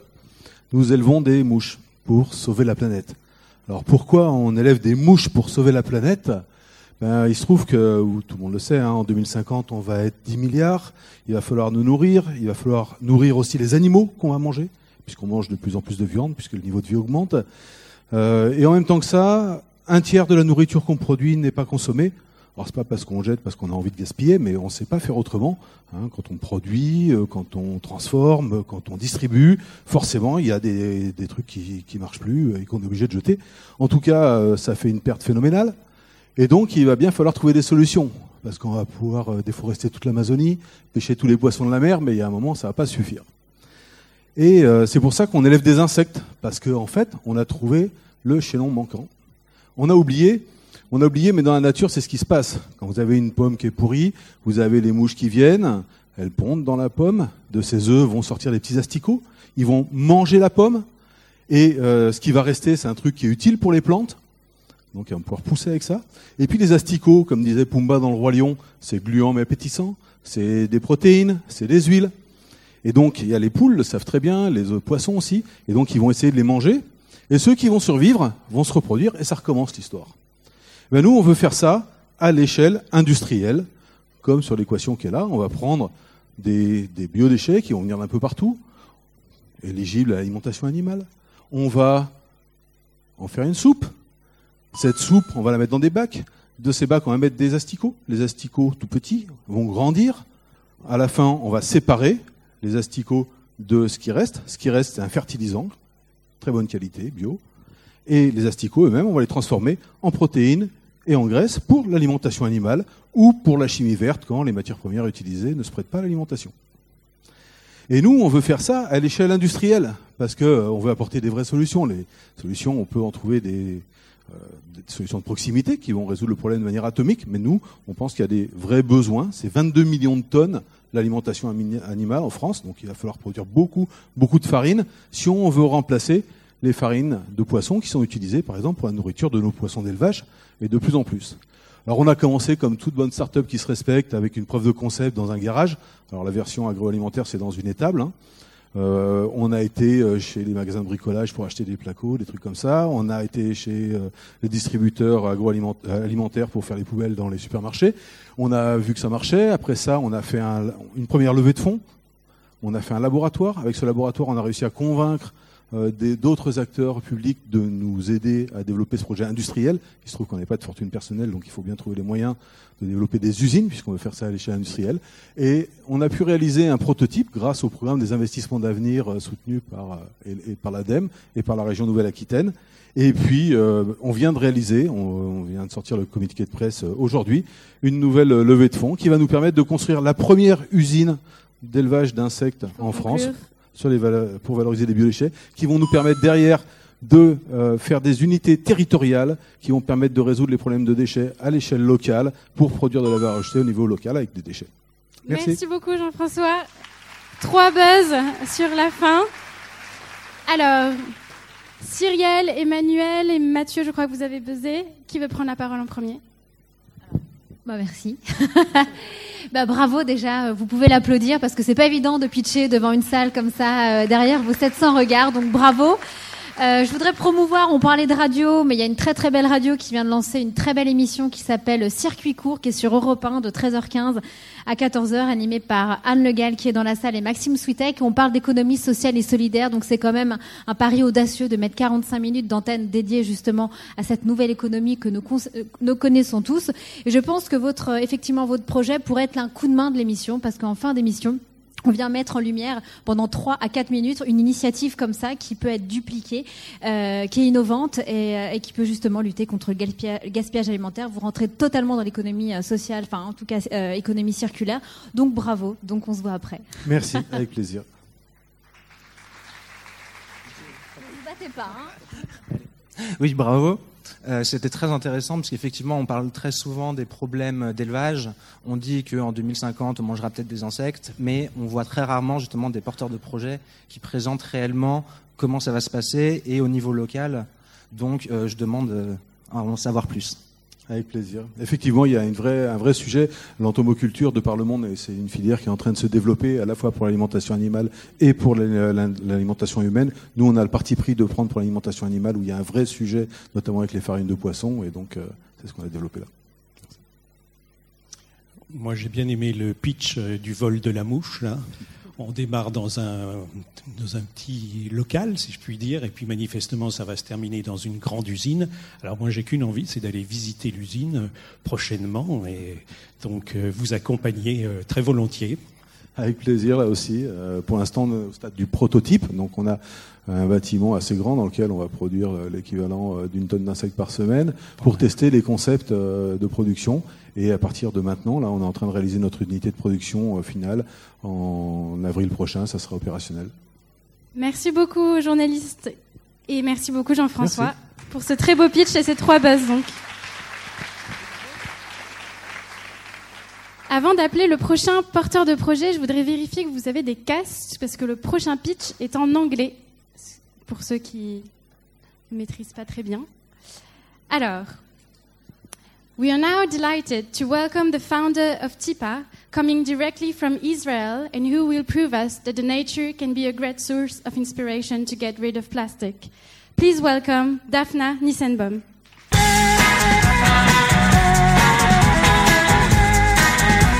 Hi.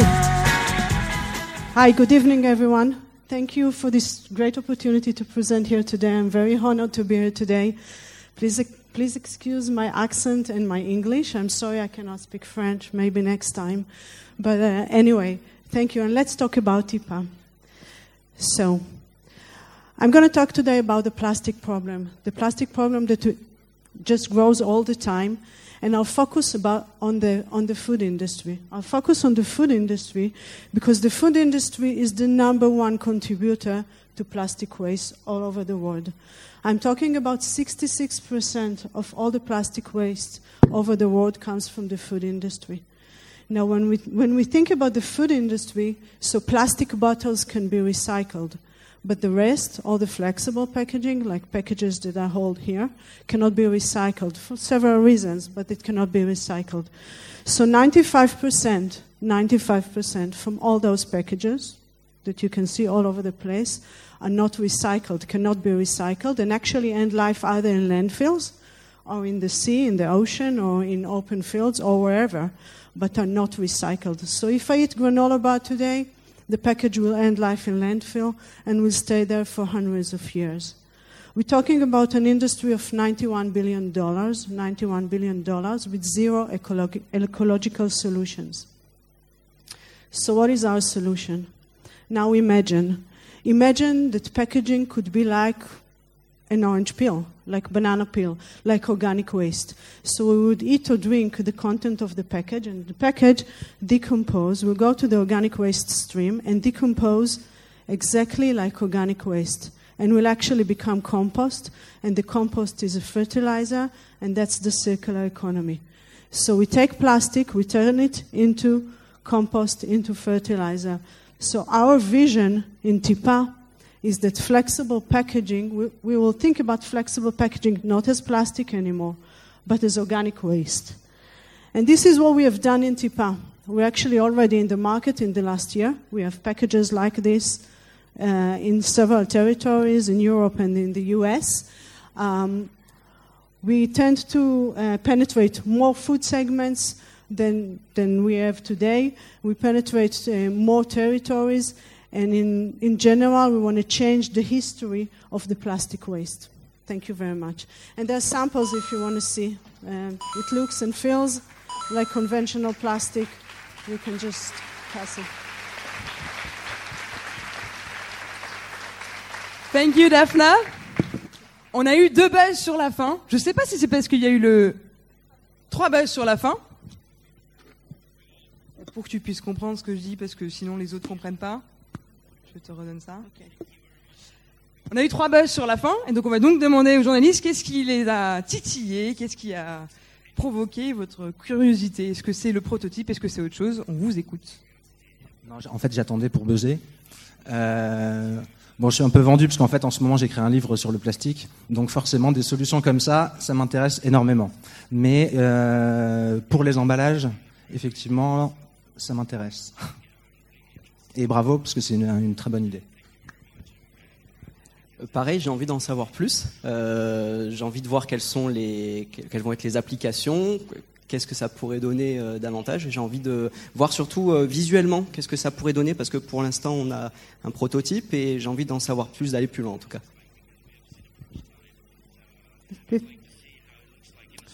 It's not a prototype. This is sold in the supermarkets. It's not a prototype. This is already a product in the market. Bravo. Moi, je voudrais savoir en combien de temps euh, ils se dégradent, vos, vos, vos plastiques, justement. Right. Right, I didn't say that. Uh, in, in compost system, it will take six months, up to six months, up to six months. In home compost also, up to six months.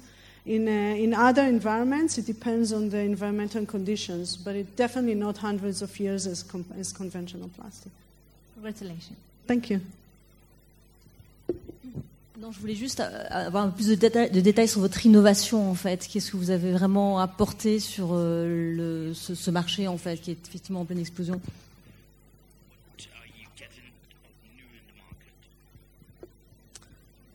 Do you want the Can you understand? Yeah, yeah, of course oh, okay. So our innovation is on the materials. So we work with compostable materials, okay, with compostable polymers. Uh, the package that you see here, for example, or the one that you hold are fully compostable, 100% compostable. Now, compostable, compostable materials have been in the market in the last few years, but they are very gentle. They tear easily, they break easily, they are not transparent.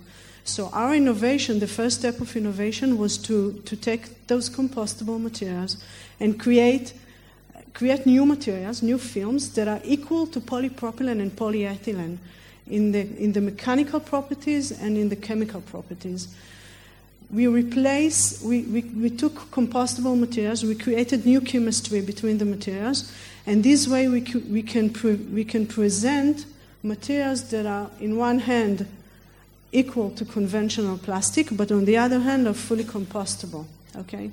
And this is the innovation. We have strong IP, I mean patents. We have eight patents on the technology. Part of them are already granted in several territories.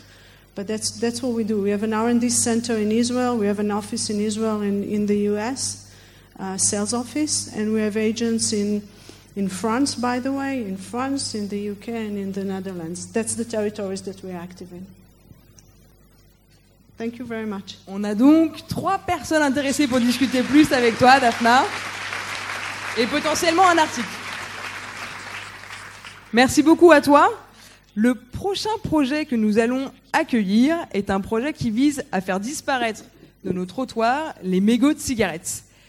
J'invite donc Rachel Richard d'Ecomégo à nous rejoindre.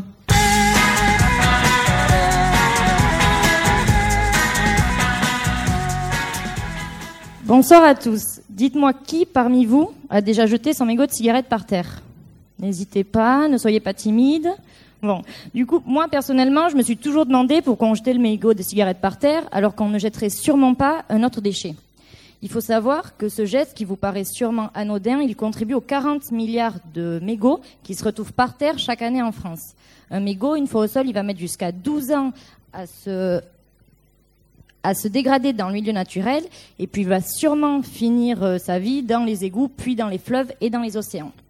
Chez Ecomégo, on a fait le choix de faire du mégot de cigarette, qui est un petit déchet que nous trouvons partout et qui a un fort impact environnemental, un sujet porteur de sens.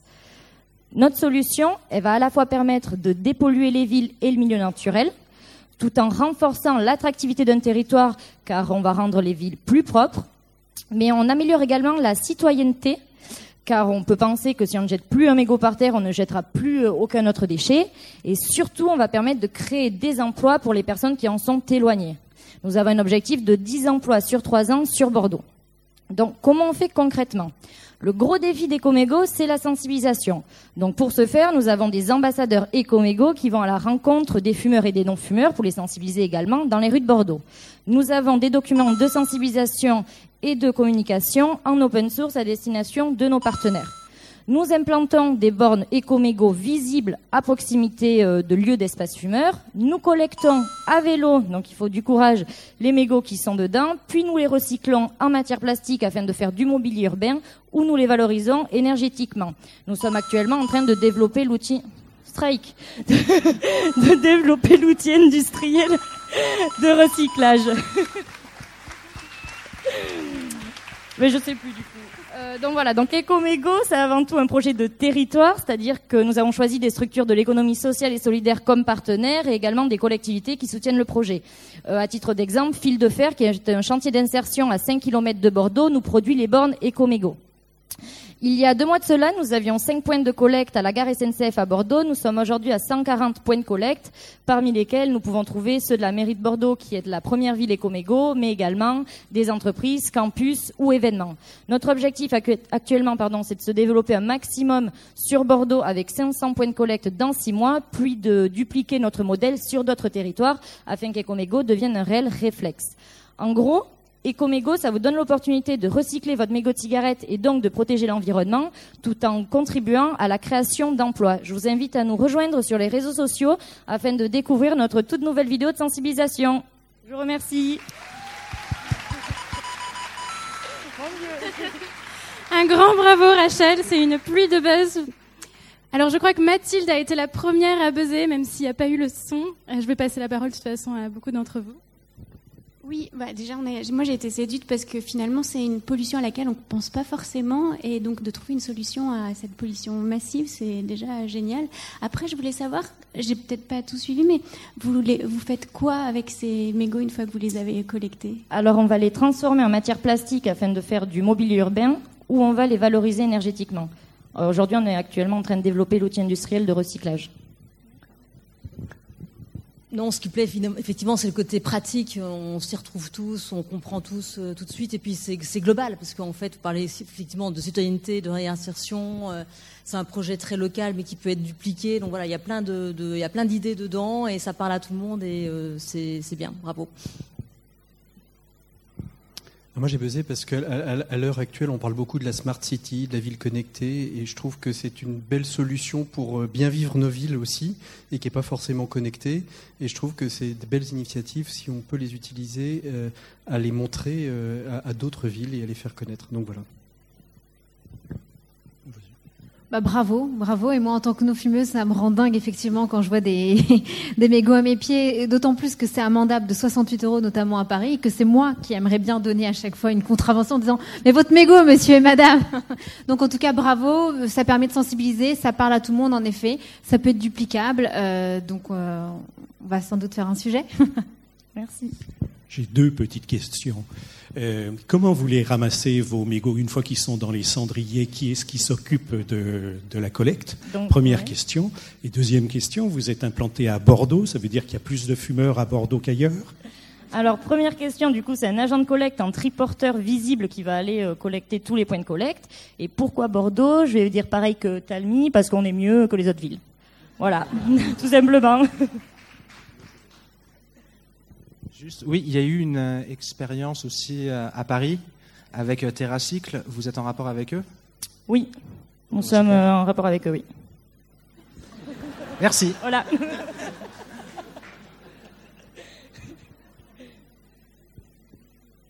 Ah, donc euh, oui, nous sommes partenaires du coup avec euh, Suez.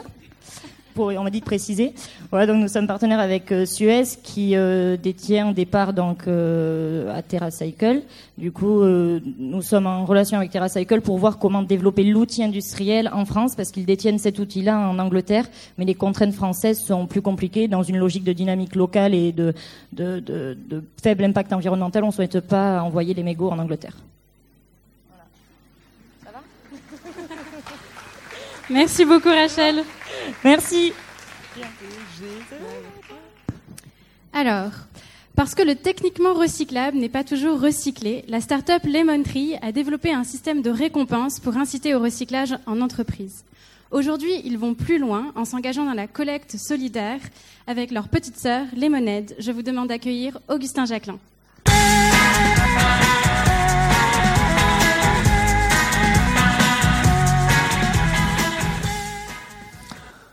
Bonsoir à tous. Je tiens d'abord à vous dire que je suis ravi d'être là. Moi, je viens vous raconter euh, une histoire, une histoire qui a démarré il y a quelques années, il y a 25 ans plus exactement, puisque euh, j'ai rencontré Emmanuel à la maternelle.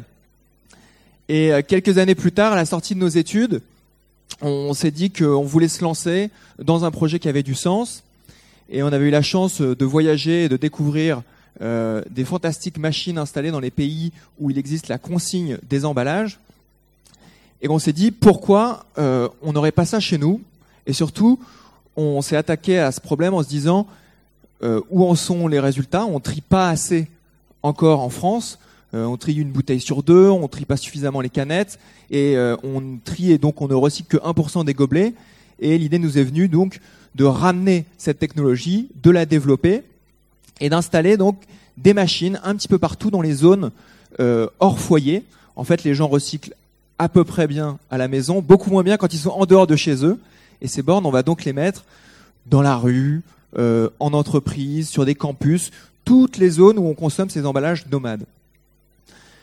Quelques années après le lancement de Lemon Tree, on s'est dit on peut faire mieux. On peut aussi ajouter une dimension sociale à notre activité. Et là, on a eu une deuxième rencontre. On, on va parler de co-création. Et c'est là que c'est un petit peu innovant. C'est une entreprise, euh, une, start-up, qui va voir un groupe du CAC 40 qui s'associe à une fondation, la fondation Face Agir contre l'exclusion, pour faire un projet en commun qui a cette double vertu d'être à la fois écologiquement engagé et socialement très engagé. Le principe de Lemonade, qui est le nom de ce- cette deuxième structure, c'est d'être un logisticien du recyclage, faire de la collecte, du tri, du conditionnement, mais aussi de proposer un emploi et surtout une formation autour des métiers de l'économie circulaire à des personnes qui en sont éloignées. Eh bien, après euh, un an et demi, on a déjà euh, quelques succès à notre actif, puisqu'on a une première promotion qui est sortie.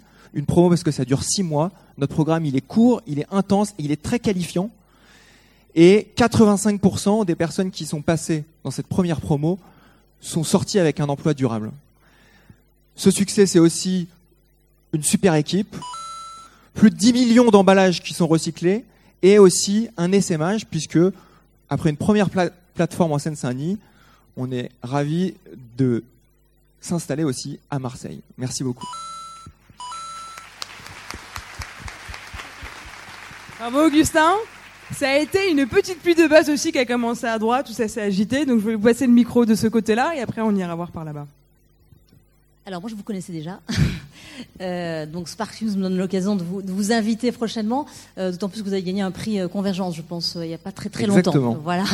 Euh, donc voilà, moi ce qui me plaît, c'est la co-création, c'est effectivement le fait que vous vous associez avec FAS, avec Danone, que euh, voilà vous arriviez à monter tout ça, que vous ayez déjà de l'impact avec votre formation. Donc voilà, je voudrais vraiment que vous veniez et que vous m'expliquiez tout ça et que vous inspiriez d'autres personnes aussi. Bonsoir. Euh, alors moi, je triche un peu parce que je vous connais déjà. Euh, mais je suis très contente euh, de vous avoir entendu euh, résumer en trois minutes votre belle aventure. Je vous suis depuis les Tree et je suis assez admirative de voir que vous avez réussi à monter un partenariat multi-acteurs, est pile dans le thème de convergence, voilà aussi rapidement et avec tellement de professionnalisme. Et je sais que voilà vous avez été bien entouré et c'est bon signe. Et on a déjà parlé de vous chez Care News, mais à nouveau avec plaisir. Merci.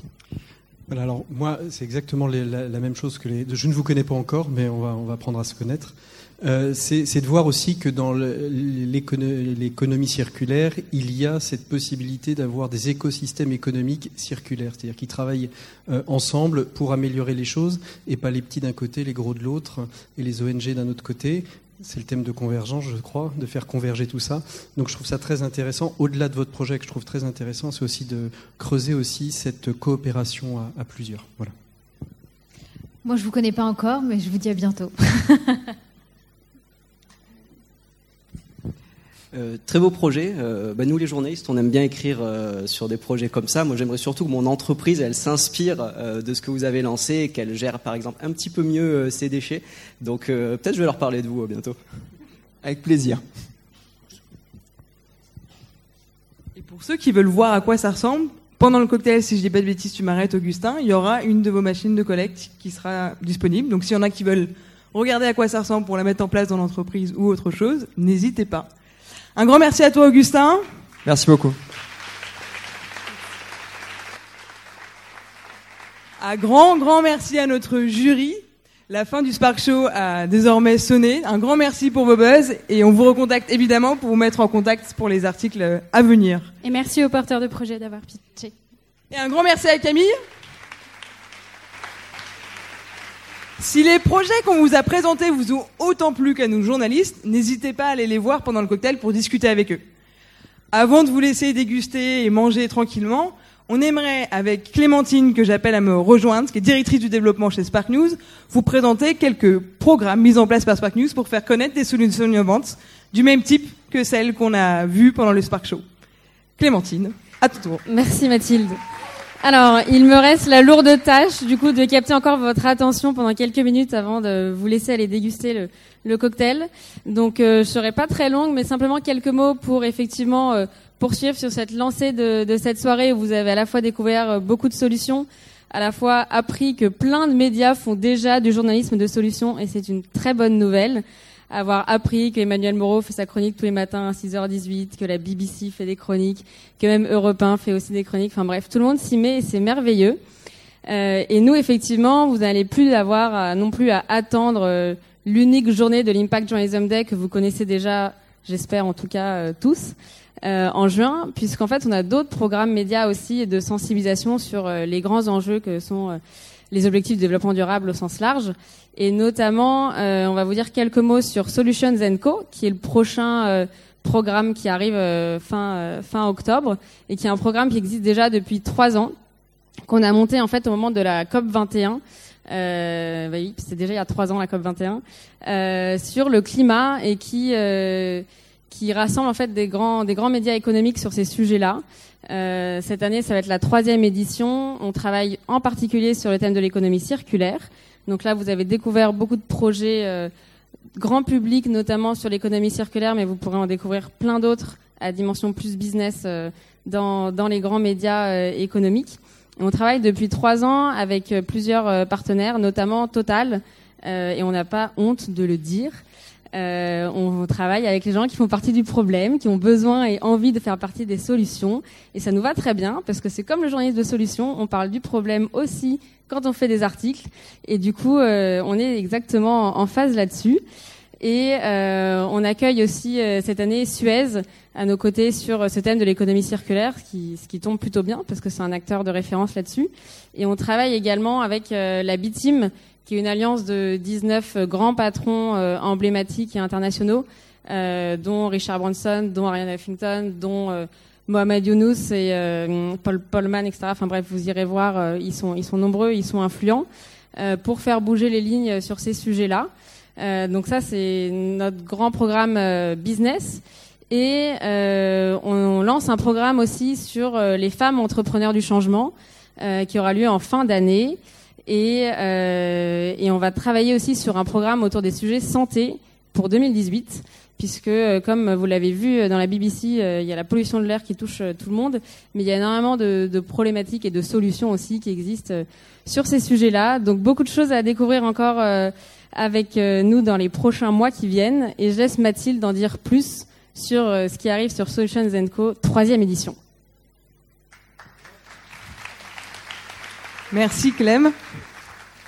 Solutions Zenco, je vais faire très vite, mais quand même pour vous présenter ce programme qui est le programme à l'honneur ce soir, qui est du coup cette année sur l'économie circulaire. Solutions Enco, c'est un programme qui vise à faire connaître des solutions business en faveur du climat. J'ai bien dit business parce qu'on a la volonté au sein de Spark News d'emmener non seulement le grand public, mais aussi les entreprises dans une transition écologique et sociale. Comment ça marche?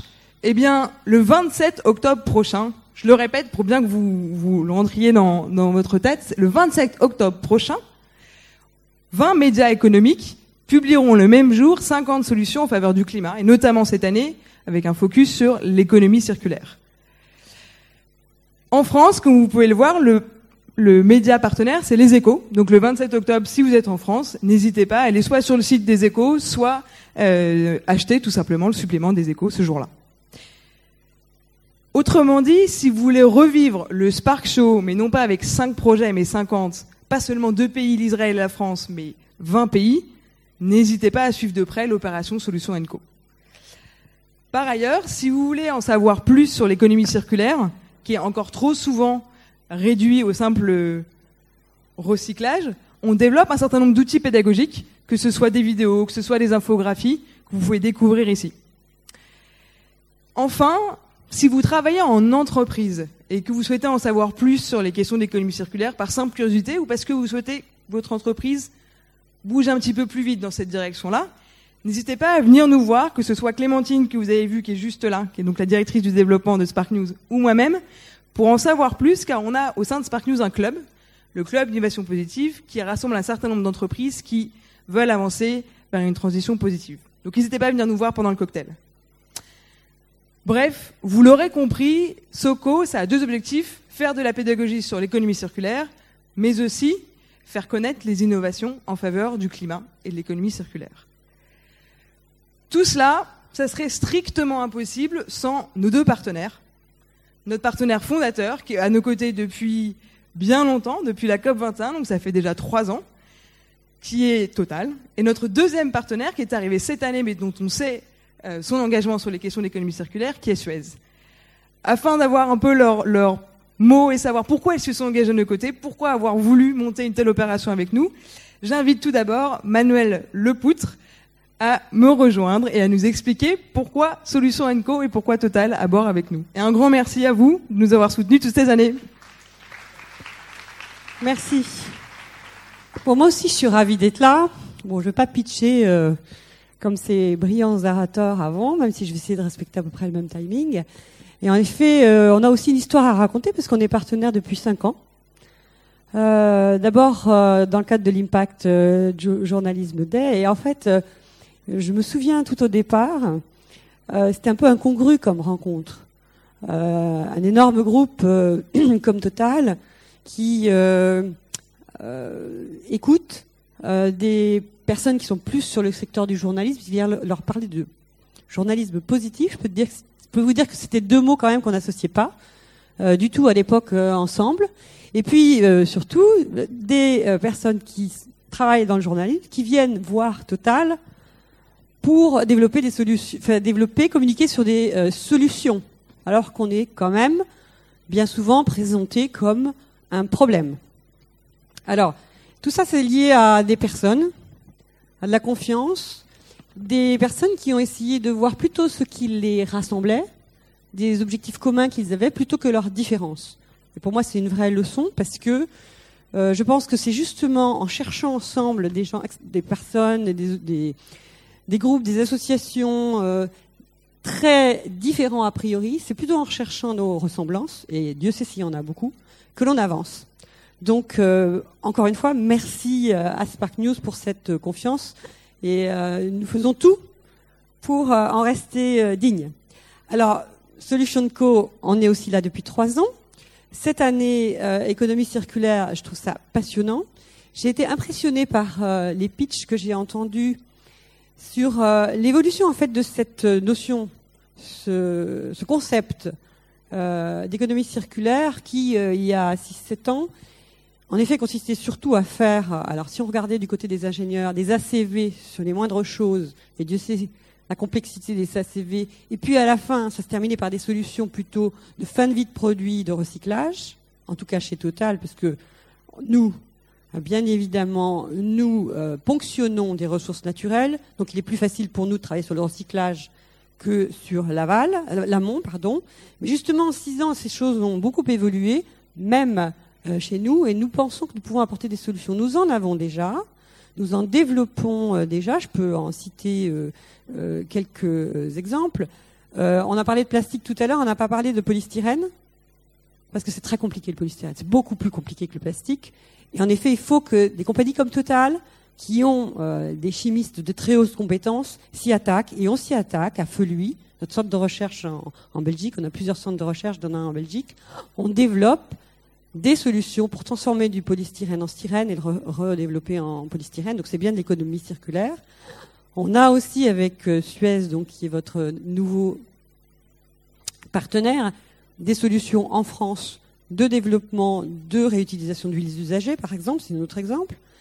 Mais je dis bien, c'est pas que ça l'économie circulaire, c'est aussi toute cette euh, inclusion d'autres types de notions, dont les notions sociales, dans les notions d'économie de partage. On en a parlé euh, indirectement dans beaucoup de points. Et, et, Total, par exemple, les gens ne savent pas, c'est pas forcément important qu'ils le sachent, mais on a été un des premiers partenaires à aider Blablacar à euh, se développer parce qu'en effet, une économie euh, de, partage est une des meilleures économies pour minimiser, mieux utiliser la ressource naturelle. Donc voilà quelques exemples pour faire l'article quand même de Total, puisqu'on on, on pense euh, pouvoir proposer des solutions, même si on admet qu'on a beaucoup plus à progresser sur la gestion des problèmes que l'on peut euh, poser, et euh, c'est un, un, long chemin. Donc c'est pour ça d'ailleurs, bon, je suis aujourd'hui le porte-parole de Total, même si chez Total il y a plusieurs équipes qui ont géré ce partenariat jusqu'à aujourd'hui, mais j'ai la chance qu'il m'ait été confié une direction nouvelle qui s'appelle Engagement envers la société civile, qui inclut justement la catalyse, l'orientation des différentes business units vers les, objectifs du développement euh, durable, qui inclut le dialogue, l'écoute avec la société au sens large, parce qu'on met en avant le postulat qu'on veut être un acteur de la cité, un acteur de la société, et qui en plus opère euh, la politique d'engagement euh, citoyen du, groupe. Donc je suis vraiment euh, fière, je suis énergisée d'ailleurs par les pitchs que j'ai entendus euh, et les belles histoires qui, grâce euh, à vous, peuvent être diffusées dans les plus grands médias de, de la planète. Merci à tous et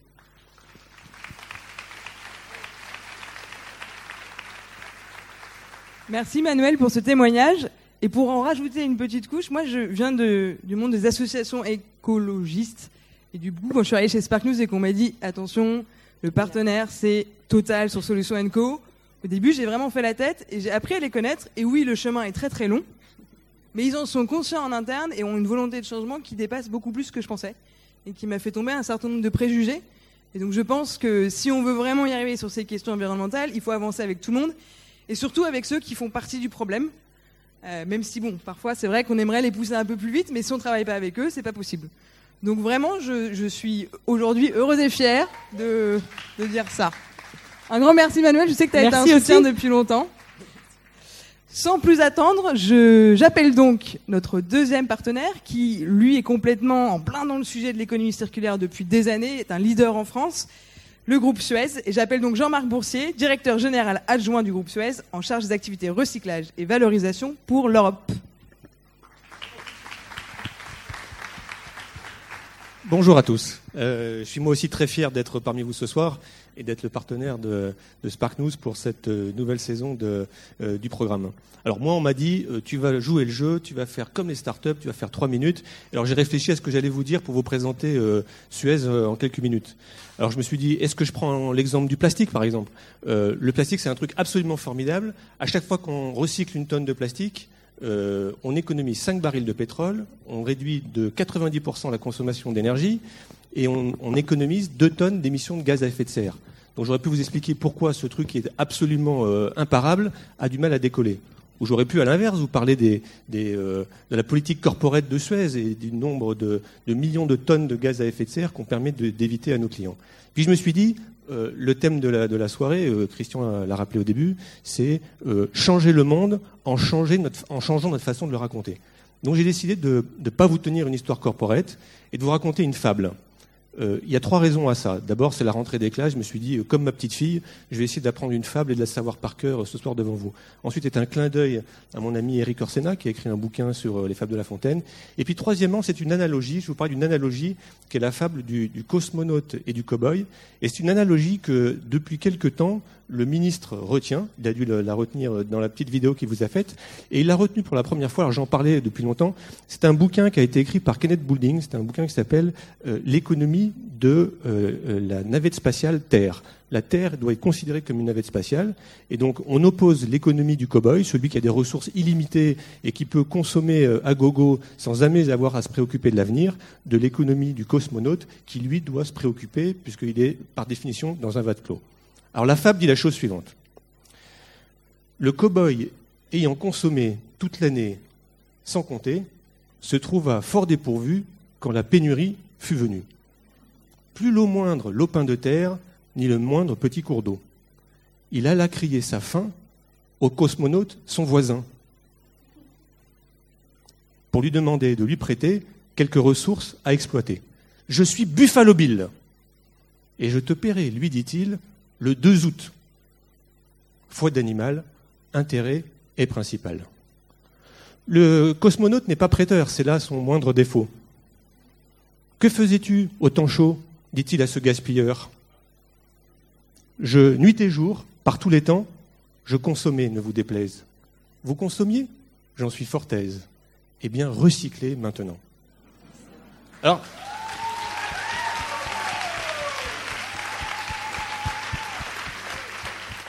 je peux dire à ma fille Pauline que je l'ai à peu près récitée sans bafouiller. Euh, cette fable, elle nous dit une chose très simple, c'est qu'il doit y avoir une prise de conscience que les éléments sont finis et qu'il faut qu'on y prête attention. Et je pense qu'on est tous à peu près des cosmonautes dans la salle. Il y a encore quelques cow-boys à Washington, mais j'espère qu'on va arriver à les faire changer d'avis. Euh, retenez juste une chose, Suez est super fier, et Suez et ses 82 000 collaborateurs sont très fiers d'être partenaires du programme. On ne se présente plus du tout comme une utility classique. Nous sommes devenus un, un provider de ressources naturelles secondaires et d'énergie renouvelable. Notre motto, c'est la révolution de la ressource. Donc j'espère que tous ensemble, ici ce soir, vous serez prêts pour la révolution de la ressource. C'est la quatrième révolution industrielle, on en est convaincu. Merci.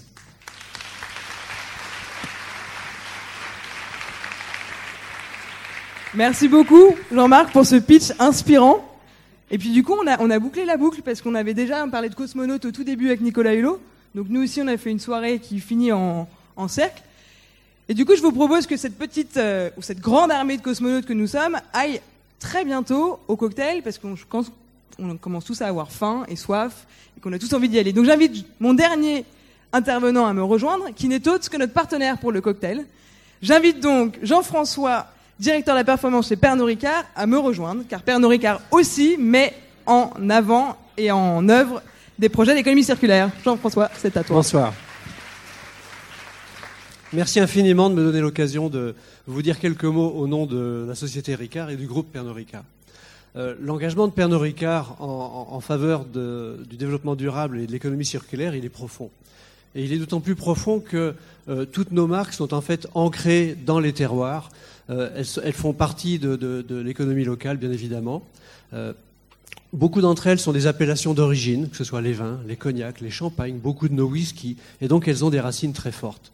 Et ces racines, elles les ont depuis longtemps, mais elles, ont, les ont également pour longtemps. Et c'est aussi ça la raison de notre engagement, c'est que quand on plante de la vigne pour faire du champagne, on sait que cette vigne, elle va être récoltée pendant 20 ans, 40 ans. Et quand on distille des cognacs, ils vont être maturés dans nos chais, là encore, pendant 10 ans, parfois 50 ans. Donc cette dimension, elle est vraiment très forte pour nous. Cet engagement, Pernod Ricard l'a traduit par une roadmap environnementale euh, à l'horizon 2020 qui euh, traduit en fait les engagements du groupe et les ambitions du groupe et toutes nos actions euh, depuis 2010. Alors évidemment, elle couvre tous les sujets comme euh, l'agriculture durable, euh, la gestion de, des ressources en eau, le, le, changement climatique, le packaging, etc., etc. L'économie circulaire pour nous, ça signifie gérer durablement les ressources euh, dans, dans le but d'assurer le succès et la pérennité de nos marques ça signifie aussi créer des relations de confiance avec nos fournisseurs, avec les partenaires. Évidemment, quand on achète des raisins aux viticulteurs, on a une relation très forte avec eux et on participe du développement local. Et on les, implique dans, dans cet engagement avec nous. Enfin, je voudrais vous donner un exemple qui illustre un petit peu toutes ces composantes sur l'une de nos marques. Cette marque, vous la connaissez certainement, c'est la vodka Absolute, qui est l'une des plus belles de notre portefeuille euh, eh bien, Absolute est intégralement produite dans une petite ville qui s'appelle Aarhus et qui est au sud de la Suède. Tout le blé qu'elle utilise pour la distillation, parce que la matière première de la, de la vodka Absolute, c'est du blé, toute cette matière première, 100 000 tonnes par an, c'est beaucoup, eh bien, provient intégralement de cette même région et est fournie par environ 400 agriculteurs qui euh, le cultivent selon un référentiel d'agriculture raisonnée qui limite l'utilisation d'engrais et de pesticides, ce qui d'ailleurs a un grand avantage en termes de qualité pour nous, pour la distillation. Après la distillation, les sous-produits qui sont riches en protéines, du fait de la fermentation elle-même, euh, ils sont intégralement livrés aux éleveurs de la région et ils contribuent à nourrir 250 000 porcs par an, enfin euh, chaque, jour, 250 000 porcs, ainsi que 40 000 vaches laitières. Et là, on est dans un, en fait un système d'écologie industrielle parfait où le, le recyclage euh, permet de créer de la valeur.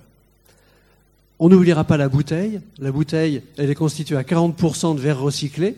Là encore, l'économie circulaire est une réalité concrète et depuis longtemps.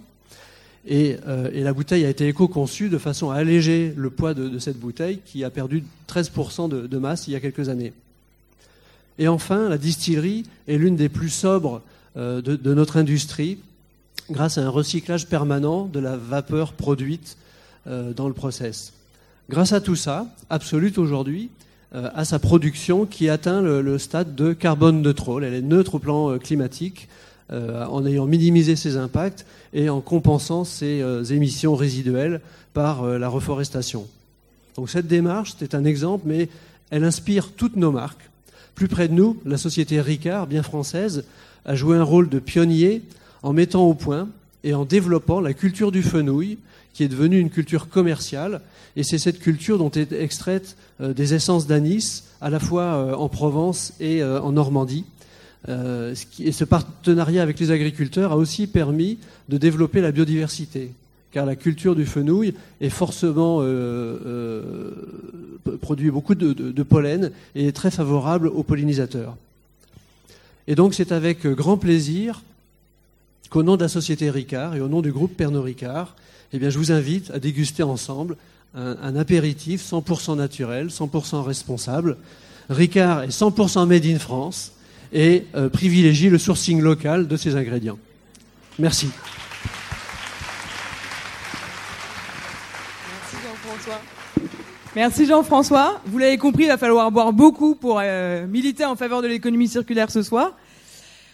Avant de vous laisser partir au cocktail, je voulais remercier tout le monde parce qu'il y a plein de gens qui ne sont pas visibles mais qui font énormément de choses dehors et sans qui cette soirée n'aurait pas été possible. Tout d'abord l'équipe de Convergence et notamment Karine qui co-organise la soirée. Sais pas où tu es Karine mais merci. Et puis toute la troupe qui est là-bas que vous voyez pas en régie, qui est la team des Spark News aussi, Agathe, Aubance, Audrey, Amy, Hélène. Un grand merci à vous. Et puis à tous ceux qui ont fourmillé autour, qui nous ont amené les buzzers, qui ont fait les photos, qui nous permettront de valoriser l'événement. Et puis évidemment aux speakers que vous avez vus, Clémentine, Christian, Sandra. On est à votre disposition pendant le cocktail. Bonne fin de soirée et à très bientôt. Rendez-vous le 27 octobre.